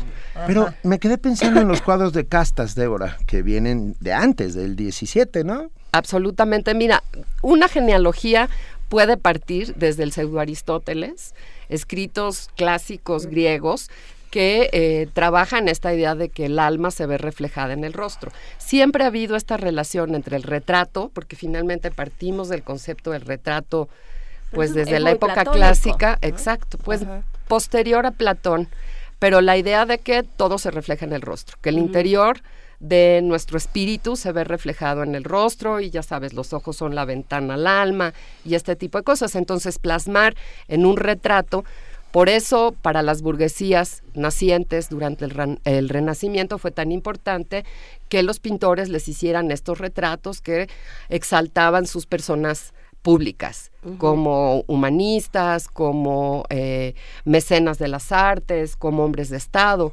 Pero siempre tienes corriendo en paralelo este otro archivo de todas las otredades y todas las alteridades desdeñadas y abyectas y despreciadas y por supuesto eh, discriminadas.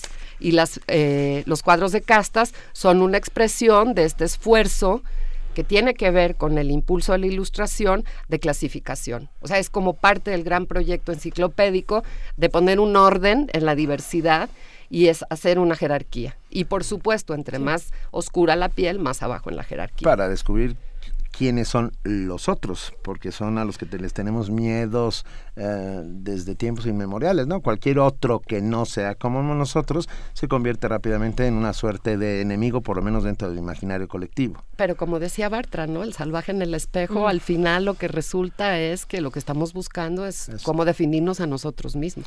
Está bueno, esto, esto está esta conversación está buena. Apelo a que nos escuchen, ya no sé a quién, o sea, vénganse los que no nos están oyendo, no sé cómo lograrlo, pero está bueno. A ver, Mario Arregada. Bueno, yo creo que este esfuerzo de jerarquización, de categorización, eh, que describe Débora de, de finales del 18, bueno, del pseudo Aristóteles, pero desde el 18 y el 19 se vuelven asuntos casi políticos. Eh, y se vuelven este, y se, se, hace un maridaje terrible conocemos las consecuencias después con una idea de nación y de ciudadano ideal que este pero hay otro y ese es una ese es ahí hay un camino de la tragedia pero hay otro camino de la tragedia que tiene más que ver con la categorización con la síntesis. Y eso yo creo que está más cercano a nosotros hablando del mestizaje. Una idea que conocemos muy bien. El mestizaje es lo que nos va a solucionar el problema de la categorización. ¿Nos lo solucionó? Bueno, yo no estoy seguro. Porque el mestizaje, desde Justo Sierra, pasando por Vasconcelos y hasta nuestros días. La raza eh, de bronce. La raza de bronce es, es una construcción mental más que real, porque en la calle seguimos viendo que los blancos son ricos y los morenos son pobres. Eh, pero era un, cuento que nos contábamos para tratar de como normalizar la idea de que todos podemos ser iguales. Eh, en el fondo, hoy que amanecemos después de esta era de ideologías este, alimentadas desde el poder con mucho énfasis, y que ya no lo hacemos tanto, nos damos cuenta de este despertar postmestizo, o como se le quiera decir, pues que en el fondo no que la estrategia de, contarnos el cuento del mestizaje no nos solucionó el problema del racismo. Entonces hoy despertamos y nos damos cuenta que el mestizaje en vez de solución nos resultó triste para Justo Sierra, triste para los pero así fue, un velo que nos mantuvo ciegos durante mucho tiempo eh, y nos hizo contarnos el cuento de que ya estaba todo bien. Claro, porque frente a... Em, a discursos totalitarios que hablaban de una raza pura, nosotros decíamos, uy, no, nosotros nos mezclamos muchísimo y entonces nosotros, ustedes los, los europeos son horribles, ustedes los alemanes son horribles que andan, este, que andan discriminando a los otros porque no son como ustedes, pero como nosotros somos de todo, entonces nosotros estamos bien, cuando en realidad lo que, lo que armamos desde la conquista fue un sistema de estamentos, y de estamentos basados en buena parte en, la raza, en el color de piel, en el apellido, en el origen. Y, y así se han conservado las sociedades. Si uno va a, cual, a, a muchas de las, de las sociedades eh, latinoamericanas, por supuesto la nuestra, se da cuenta de que sigue habiendo este sistema, ¿no? Sigue habiendo este sistema donde los cercanos al virrey son los güeritos son los que tienen un color de piel claro, donde vas a algún lado y para Con el virrey te refieres al secretario de Hacienda, ¿no? Y para alegarte te dicen güerito, ¿no? Cuando, cuando güerito es, es una es una forma de, de apapacho, entonces sí, ya te está hablando de que también es discriminatorio. Mira, Gaby Maldón nos e-, dice... Ella sí, a ver, un comentario interesante. Eh, por alguna razón el clasismo solo se ve mal de arriba hacia abajo, como si la palabra fresa no fuera discriminatoria, o güerito, o, este, o esto. Bueno, eh, el, el, grito de guerra muy bonito de la UNAM de pinche güero vete libero que nos aventaban, ¿cómo no? ¿No? ¿A, ti te la aventaron? Claro. Me, me gustaría, mucho. ¿Cómo se ve precisamente ahorita que estamos tratando este tema desde lo más actual, creo que no podemos evadir el tema de Donald Trump, aunque todos quisiéramos irnos por lo más lejano de ahí, pero sí, bueno, Donald Trump tiene toda esta política eh, extra racista, ultra racista en Estados Unidos en este momento. Y para, digamos, combatir toda esta política, diferentes marcas eh, y diferentes comerciantes han sacado toda clase de anuncios. Y me gustaría tenerme brevemente en uno que hizo la Coca-Cola, donde dicen, no, si ser mexicano es bien bonito, mira qué bonito es ser moreno. Esto fue en Estados Unidos, no fue aquí en México. Es bien bonito ser moreno, es bien bonito este, vivir en el barrio, ¿no? Y es bien bonito porque todos los mexicanos usan tatuajes, ¿no? Entonces tú te pones tu coca fría en el cuello y te va a dejar un tatuaje con tu nombre, porque todos los mexicanos son esas cosas. Finalmente... ¿Dónde andas viendo esas cosas? Esto fue una campaña de vamos a cantar como Selena también, digo, Lo que pasa es decir, por añadidura. Quizá la pregunta ahí es, cuando estamos intentando negar el racismo de esta manera, ¿no estamos terminando por ser racistas también? ¿Qué, qué opinan los dos? Bueno, yo creo que... Hay, comparemos México y Estados Unidos. Son dos casos donde el racismo existe de manera muy distinta. Sí. Eh, no es lo mismo el racismo, eso sí creo, o sea, tampoco es que al decir que México es racista quiero decir que estamos igual que en Estados Unidos y su problema de racismo. Son de naturaleza muy distintas y en parte por cómo ocurrió en la conquista, o sea, hay, hay trayectos históricos muy distintos. En Estados Unidos era legal, era como en Sudáfrica, era un asunto de la lucha de los derechos civiles de Martin Luther King tenía que ver con la ley y movilizaba por derechos civiles que reconociera el Estado y los asegurara. En nuestro caso, desde hace mucho, jugamos este juego de como mascaradas, como de que podemos actuar la raza y la clase, este, como un una especie de performance social en el cual eh, de repente te puedes disfrazar como te convenga y aprendemos desde chiquitos, a pesar de que sea una sociedad con estamentos muy fijos, no, no es por ley. Eh, y uno puede jugar. No pasa mucho porque pues puedes hasta cierto punto tener el ojo azul o no, entre otras cosas. o esconder el acento indígena si eres otomí eh, o no. Pero se puede hacer ciertos juegos. Y, yo creo que interpretarlo en América Latina, también en su dimensión de acto y de actuación, es importante. Eh, entonces no es lo mismo combatir el racismo en Estados Unidos, o no lo fue, que fue combatirlo aquí no se parecía nada. no creo que las mismas categorías se puedan trasvasar así tan automáticamente. Pero yo, yo estoy de acuerdo con Mario. Yo creo que ha habido momentos en los que se han compartido algunas estrategias. Por, por, ejemplo, la eugenesia de los años 20. Sí, este sistema de selección de los mejor nacidos, que Galton precisamente fue su fundador. Una de las cosas que eh, sucedió en Europa, en Estados y en Estados Unidos, que no en México, fue esta vertiente de la eugenesia negativa, donde de plano llegaron a proponer y a esterilizar personas no deseables.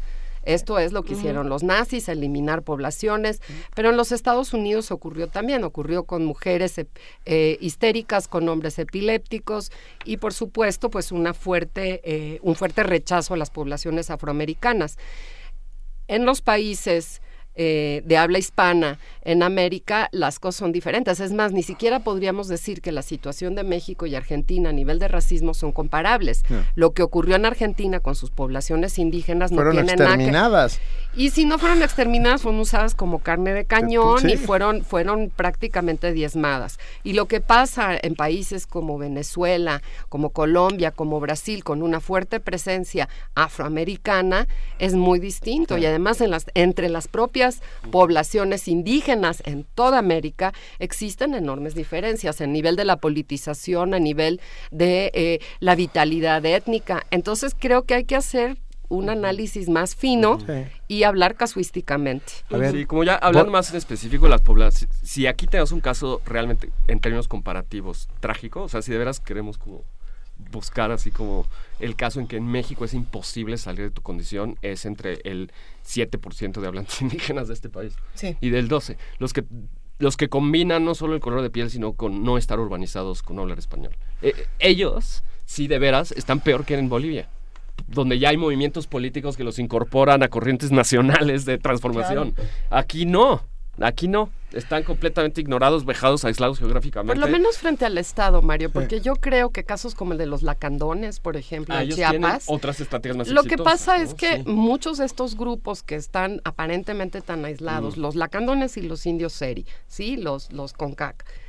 ¿Qué pasa? Que tienen un vínculo y una relación con los investigadores extranjeros o incluso con comerciantes extranjeros que les resuelve una parte del problema. Y el problema es frente al Estado mexicano y frente a la sociedad mexicana cómo se ven estos grupos. No es lo mismo ser nagua que ser lacandón o ser no, no bueno, desde luego... El si eres huichol, ya inmediatamente puedes venir a la ciudad a, actuar ciertos profesiones como o, si eres de chamán o lo que sea, que te dan una vida. No, bueno, desde luego el INEGI recoge información desde etnia y no desde raza. O sea, sí tenemos información. Es que raza es una falacia, no existen las razas, lo que existe son poblaciones genéticas.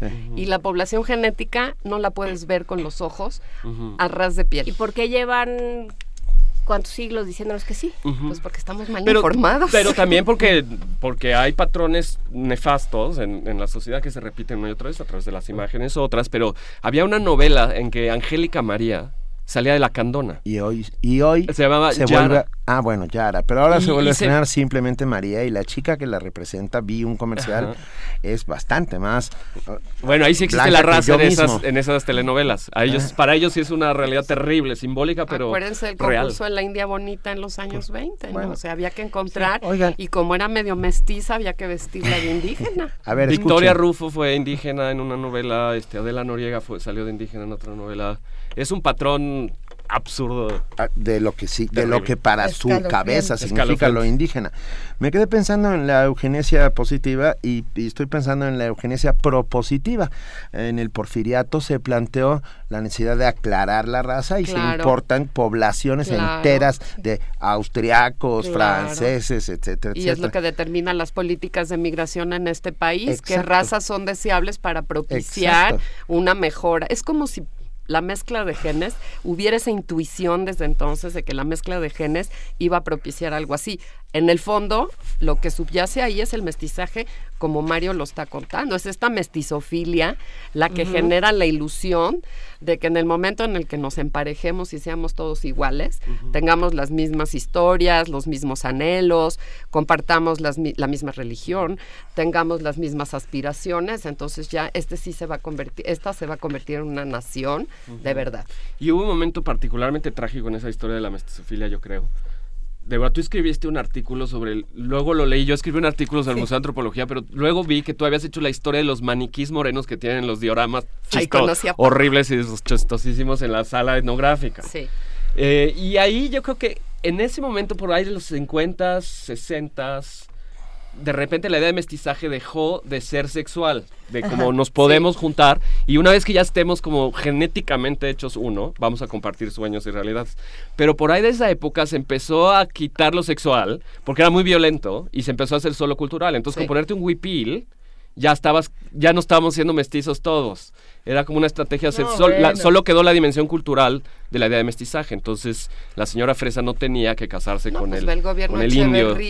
Solo tenía que ponerse el huipil. Ah, Rafa Olmedo dice, ah, caray, no somos racistas. Primera noticia, no, no hemos dicho eso, hemos dicho justo todo lo contrario. que, el discurso dice que no somos racistas. bueno, ya pero déjenme ponerles el mejor de todos los ejemplos, que a lo mejor es el más bárbaro de todos ellos. Y estoy pensando en la matanza de chinos en Torreón en 1913 por tropas maderistas que propugnaban, o sea, 300, 306 303, 306 chinos asesinados a mansalva violentamente en Torreón por ser diferentes. Otra vez, el miedo al otro, pues, ¿no?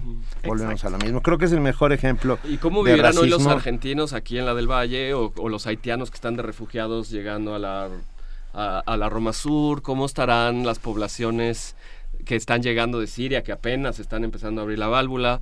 Ellos cómo lo estarán pasando. Los sirios deben de tener una comunidad, creo que hay una comunidad de origen árabe mexicana que, que los va a absorber muy bien, sobre todo si son, si son árabes católicos, ¿no? todo esto se nos está antojando mucho para estar en el seminario en el MUAC. Gracias. Eso se llama aterrizar. Es que, ah, pues ¿cómo va a estar este asunto? ¿Qué temas se van a tratar y desde dónde? Creo que ahorita ya dimos una probada muy, muy sabrosa de lo que se va a platicar, pero ¿qué, qué, qué, qué cursos? ¿Qué, ¿Cómo va a ser? A ver, el seminario, el seminario se imparte en un espacio del MOAC que se llama Campus Expandido. Campus Expandido es un proyecto de vinculación que se organizó desde el Museo Universitario de Arte Contemporáneo y para el cual toda la población está invitada, toda la gente de la Ciudad de México y la que quiera venir de fuera para estar aquí los días de las clases específicas. Toda la población genética está es bienvenida. Toda la población genética es bienvenida, que sea adulta. Este, y el, los posgrados, distintos posgrados de la UNAM, eh, reconocemos algunas de estas clases dentro de nuestras actividades académicas semestrales. Este curso que organizó Luis Adrián Vargas inició en agosto, cuando empezamos el semestre. Se han presentado gentes como Angélica Velázquez, que es una especialista en pintura y género y arte del siglo XIX. Eh, vamos a estar Mario y yo, va a estar todavía la doctora Yolanda Wood, que es una especialista, una profesora cubana especialista en arte del Caribe, arte contemporáneo del Caribe. A mí me toca mi sesión este jueves, están muy bienvenidos. ¿Se puede entrar? Por supuesto, la entrada, la entrada es, por ahí claro que sí. ya. Los únicos que tienen que hacer tareas son los que están inscritos en el curso. Ah, los demás pueden venir a oír, claro que sí. El jueves a, las, a, lo mejor hay que mandar un correo electrónico, me parece. Está en la página del MAC porque a veces se llena, pero fuera de eso, llegue quien quiera. O sea, hay cupo limitado. Hay cupo limitado. O se llena y se cierra la puerta. A ver, y pensando en, en este especie como de pues no voy a decir cáncer, pero lo voy a pensar y les voy a dejar la palabra ahí para que la tengan dando vueltas. Eh, que implica el, esta pigmentocracia, este decir, él es güerito, yo no, este somos distintos y por lo tanto eh, me amenaza, etcétera. ¿Cómo, ¿Cómo se empieza a trabajar con eso? De entrada visibilizándolo, pero y luego, ¿no? ¿Qué, qué se hace para combatir eso, para neutralizar eso? Híjole, pues mil, mil- No, mil- bueno, mil cosas. Les O sea, ya- echa- ya les lo- ya echaste un torito. El remedio y Pi- el Decirle trapito, pigmentocracia muchachos. ya es, es más grave que decir solo racismo, porque ya hay como una dimensión de poder y, y color que se ejerce todos los días. Entonces Todos supongo que desmontarlo es una pregunta de poder igual, política. Y por un lado, pues hay dimensiones eh, social desde la, no sé, a- acciones afirmativas en la UNAM. Por ejemplo, la UNAM cada vez recibe algunos de deciles más altos de ingreso y, y probablemente también el color de piel en la UNAM está, se está no, a propósito, pero solo porque no tiene una política, yo creo, yo creo, Bueno, aquí podemos discutirlo, pero suficientemente de acción afirmativa para recibir poblaciones de ingresos más bajos. Pero acción afirmativa también es, por ejemplo, lo que pasa en posgrados como el de Mesoamericanos o el de Historia del Arte, que tú Ujú. puedes presentar uno de tus requisitos de lengua extranjera y si eres hablante de otomí o eres hablante de náhuatl, un- esa es tu lengua extranjera. Claro. Eh, curioso, ¿no? Extranjera como tu Sí. segunda lengua, Sí. puedes usar un- una lengua indígena Ajá. para cumplir con el requisito.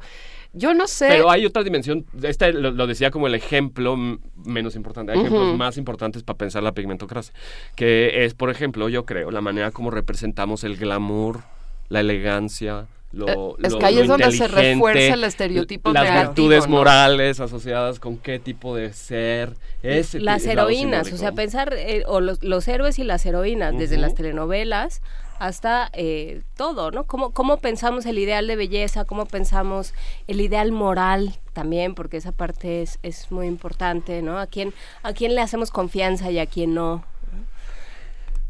Perdón, nos, nos han escrito muchos amigos, gente que hace comunidad todos los días con nosotros. Y arroba guion pregunta dónde puedo encontrar el artículo sobre los maniquíes del Museo de Antropología. Es un artículo que Es hizo un Débora. artículo que publiqué para la revista Alquimia del Sistema Nacional de Fototecas. Debe de estar el SINAFO, debe de estar en la página del SINAFO INA. Así es. Y si no, por favor entren a mi página de academia.edu y casi todos mis artículos, la enorme mayoría tienen que ver con estos temas de racismo y fotografía en México. Están en mi espacio, Débora Dorotinsky, en la página de academia.edu. Lo pueden descargar desde ahí. También yo lo leí en la revista Luna Córnea, que se puede bajar el PDF en línea. Mm, en Luna ¿En Luna Córnea. Córnea? Mm, No, porque ahí sí yo sé, No, yo sé de perdón, cierto. Mario tiene razón. Ah, ¿sí? Se Ah. publicó en Luna Córnea, no en Alquimia, pero en Alquimia tengo otros más. Vamos a buscar toda todos la los razón. textos. Entonces no lo van a encontrar Lean en todo el- lo de Débora, más bien. En el INA. Y Mario, ¿a ti dónde te leemos? Cuéntanos. Ah, pues yo escribí hace años ya, de, de hecho, Luis Adrián, en la revista Nexos, ya salí de esa publicación, pero ahí hay un par de artículos, uno revisando la prensa de sociales, los club, el Club Reforma, el Clase.in, tienen nombres este, terribles. eh, estas como suplementos que cada vez son parte más importante de la prensa, ahí hay uno que No, pero se llama ¿Quién no es quién? sostienen la prensa. Son los que Sostienen. sostienen a las publicaciones. Pues sí, pues, y ahora ya hablaron- me informaron que abrieron un club Querétaro, que me da doble vergüenza, dado que soy queretano. Pero Pero, hay, además, eh, y luego hay otro que se llama Indio Maniquí, que eh, yo debía haber leído ese artículo de Débora, pero lo leí hasta que ya lo había escrito. Creo que fue el propio Luis Adrián quien me dijo, o Cristóbal, no sé, este, lee, lee el artículo de Débora. Ya que vi ahí Sí. la genealogía de los muñecos en sí, este, dije, esto lo pude haber hecho, pero es como una reflexión más sobre el mestizo que me ayudará para mi Pero escucha, dijiste para mi soy curso. queretano como si fuera un estigma. Pero Ellos es- no el- tuvieron la culpa No, de no, que pero- trajeran a Maximiliano Pero en el caso de. Querétaro, en el caso Al revés, yo, yo estoy tan orgulloso de mi matria que la cuido hasta el punto que si llega Club Querétaro me ofendo. Pero lo que está sucediendo en Querétaro es justamente el miedo al otro. O sea, yo acabo de acabo de hacer una novela que sucede en Querétaro, entonces fui a hacer sí, fui a hacer trabajo de campo. Y entonces me decían, "Es que mira, antes entrabas a un a un restaurante y conocías a todo el mundo. Y ahora ya no. Y ahora entras y ya no conoces a nadie.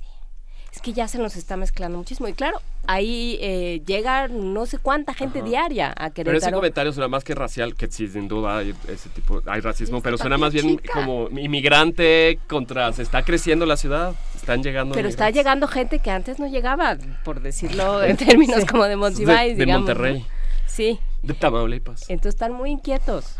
Ve a, ve a proteger tu matria de los... Del, Cada vez solo voy a ir a comer buñuelos de la mariposa, de ahí no voy a salir. Muy bien. Estamos a punto de despedirnos, Esta, conversación está yendo de cuadril, como dirían en mi rancho. A ver, acérquense al MUAC, ahí en la página del MUAC pueden encontrar todo lo que está haciendo Campos de Expandido, por supuesto, esta, conversa, esta conversación que será trasladada y llevada hasta, hasta este campus donde se hablará de pigmentocracia. Este, es una es una palabra durísima. yo creo que me asusta más pigmentocracia que racismo, pero pero por mucho, ¿eh? Pero bueno, mucha gente nos ha preguntado, muchos amigos, dice, ¿qué vamos a hacer con el lema de la UNAM? no podemos evadir la claro, por mi raza hablará el espíritu. Me, lo he preguntado desde que fui estudiante de posgrado. ¿Qué raza, qué espíritu, de qué estaba hablando Vasconcelos? Es pues la raza cósmica. Es la raza cósmica. Y el espíritu hegeliano, este espíritu que se va... Yo tenía otra versión. A ver. No, mejor ni la digo para que no se arme aquí una bronca. Parece ah, ser que el lema primigenio era por mi raza hablará el espíritu de Dios. Ah, no sé en qué momento lo perdió, afortunadamente la laicidad vino a salvarnos un poco la vida. Y, y, raza yo lo estoy viendo en términos mucho más abstractos que en color de piel o de dónde venimos. ¿La raza humana? Sí, es que... No, es la raza no, cósmica. No, es la raza cósmica. Es el mestizo, es, esta mezcla, esta mezcla que mejora la idea de que la mezcla mejora, a diferencia de muchos otros países en los años 20. Bueno, vea los borbones. Que la raza los borbones se mejora con la, mezcla. Si la mezcla no mejora, a ver cómo fueron quedando. Adriana Mora, gracias. Nos manda un montón de comentarios. Manda saludar a Armando y a, Armando. Sí, me quedé un poco perdido. Y a Zacatán de las Manzanas. sí, sí, de, Universo de Letras. Ah, perdón, gracias, Adriana. claro, Adriana Mora. Tenemos muchos comentarios en redes sociales que les vamos a ir compartiendo, pero pues es el momento de despedirnos. Eh, vamos todos a este seminario.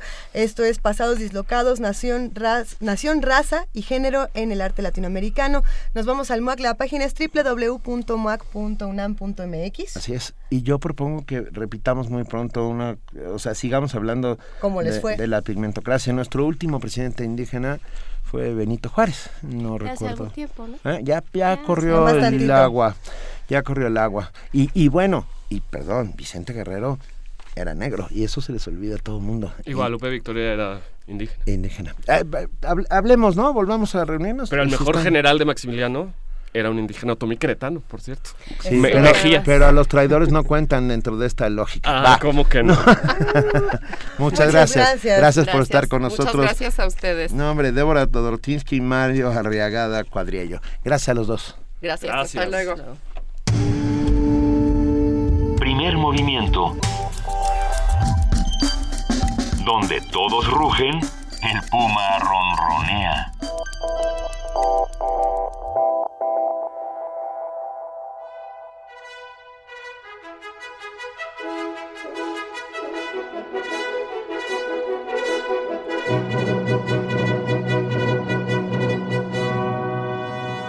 Baña Noche. Hola, Hola, hola, ¿cómo están todos? Muy buen día. ¿Qué va a pasar hoy, Vania? Hoy en Radio, UNAM no se pierdan por el 860 de AM, Diálogo Jurídico a las 12 del día, la Feria de los Libros a las 2 de la tarde y por la noche disfruten de La Guitarra en el Mundo a las 9.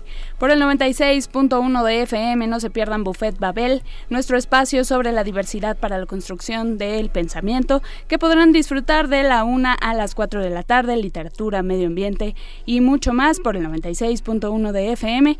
Recuerden también escuchar nuestro corte informativo de la tarde a las 3.50 de la tarde, eh, Tejiendo Género a la 1 y media, Conspiraciones a las 2 y cuarto, Ambiente Puma a las 3 de la tarde y México en el aire a las 3 y media. Por la noche a las 8, por mi raza cantará El Espíritu, nuestra serie musical sobre el programa coral universitario. Y a las 9 de la noche disfruten Resistencia Modulada con los muerdelenguas Mario, Mario Conde y Luis Flores. Testimonio de oídas a la una y me, no, a la una de la mañana. Y nuestra serie Si hay olvido no hay justicia, nos faltan 43. Lo pueden disfrutar a lo largo de nuestra programación en ambas frecuencias, 96.1 de FM y 860 de AM. También está el podcast en nuestra página de internet. Y vengan a nuestro lunes de teatro para que disfruten de nuestra entrevista farsa inspirada en el texto de Marx en el Soho de Howard Zinn. Valdrá la pena hablar de Marx, no se lo pierdan en la sala Julián Carrillo a las 8 de la noche. La entrada es libre. Visiten también nuestra exposición El Paria de las 11 de la mañana a las 8 de la noche. También la entrada es libre. Y escuchen nuestro podcast a partir de las 3 de la tarde en www.radiounam.unam.mx. Visítanos en redes sociales como arroba Radio UNAM y nos escuchamos mañana. Buen día. Wow, Vania, noche, muchas gracias. Buen día. Hasta luego. ¿Y mañana? ¿Y mañana, Juana Inés de esa qué va a pasar? Eh, yo creo que Vania también es de las que hace apnea, pero, pero en la superficie. Desde la superficie. Se está entrenando en, en, la superficie. La vamos a mandar ahora a la competencia de buceo libre para ver si ganamos algo. Eh, mañana, mañana vamos a tener. Eh, ¿Ustedes sabían que se puede donar el cordón umbilical? Sí. El mío no sé dónde está, querido. El tuyo lo tienen en un relicario. Bueno, sí, en, la, en, Zapopa. Hace mucho milagro el tuyo. Hay mitos eh, alrededor del cordón umbilical bien interesantes. Mañana vamos a platicar de Por las células madre, ¿no? Que contiene. Martes de salud no tengo idea, pero nos van a decir eh, mañana en nuestro martes de salud. Vamos a platicar de las elecciones en Guatemala, vamos a platicar de, vamos a eh, retomar un fragmento de este debate que hubo en el programa Chiapas Expediente Nacional, que se transmite a, través a través del 860 de AM. Estuvo muy bueno. Que estuvo muy bueno. Vamos a hablar sobre... Eh, Apicultores contra Monsanto fue el debate que organizaron nuestros amigos de Edgardo Bermejillo y todos nuestros amigos de Chiapas Expediente Nacional. Eh, nos van a hacer favor de prestarnos un pedacito para que ustedes se den una idea de cómo está la discusión, porque ya va, regresa a la, Suprema Corte de Justicia este asunto de se pueden o no se pueden los cultivos transgénicos y las semillas transgénicas. Eh, vamos también a, a ¿qué más? A hablar sobre paleografía. Ah, qué, ah, ah, maravilla. Sí, ¿para qué sirve, qué estudia y desde dónde? Todo sobre todo lo que usted quería saber sobre paleografía mañana. Y sobre cordones umbilicales no pueden decir la que verdad programa es que no es variado bueno ¿eh? variadísimo. Bueno gracias Juana Inés vengan mañana. Vengan aquí estaremos. Gracias a todos los que hacen posible. Primer momento y gracias a ustedes que hacen comunidad con nosotros. Hemos recibido montones y montones de llamadas. Agradecemos a todos que estén ahí pendientes que sean una comunidad crítica y, y autocrítica. Gracias de verdad a todos Gracias, querida Luisa Iglesias. Mil gracias, querido Benito Taibo. Nosotros nos despedimos y nos escuchamos mañana a través del 96.1 de FM Radio UNAM. Esto fue Primer Movimiento. El mundo desde la universidad.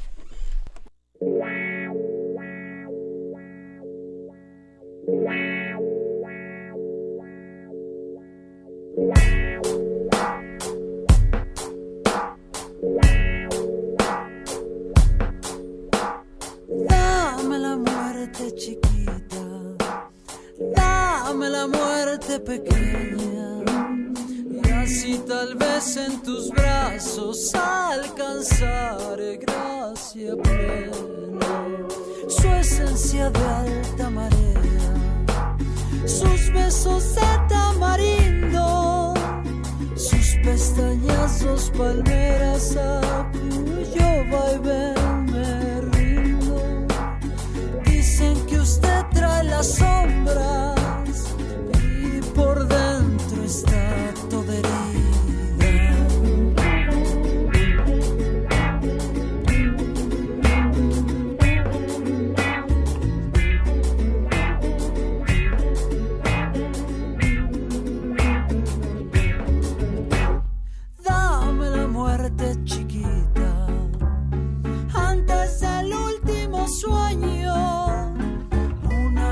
a Dios yo pido un segundo ser su dueño.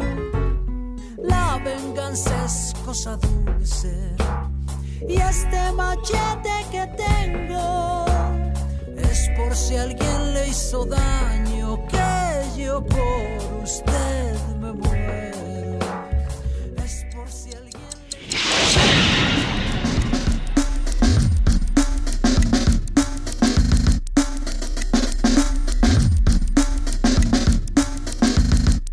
La Coordinación de Difusión Cultural de la UNAM y Radio UNAM presentaron Primer Movimiento. El mundo desde la universidad. Operación técnica Arturo González. Información Antonio Quijano, Amalia Fernández, Miriam Trejo, Dulce García, Cindy Pérez Ramírez, Cristina Godínez, Abraham Menchaca, Vania Nuche y Patricia Palacios.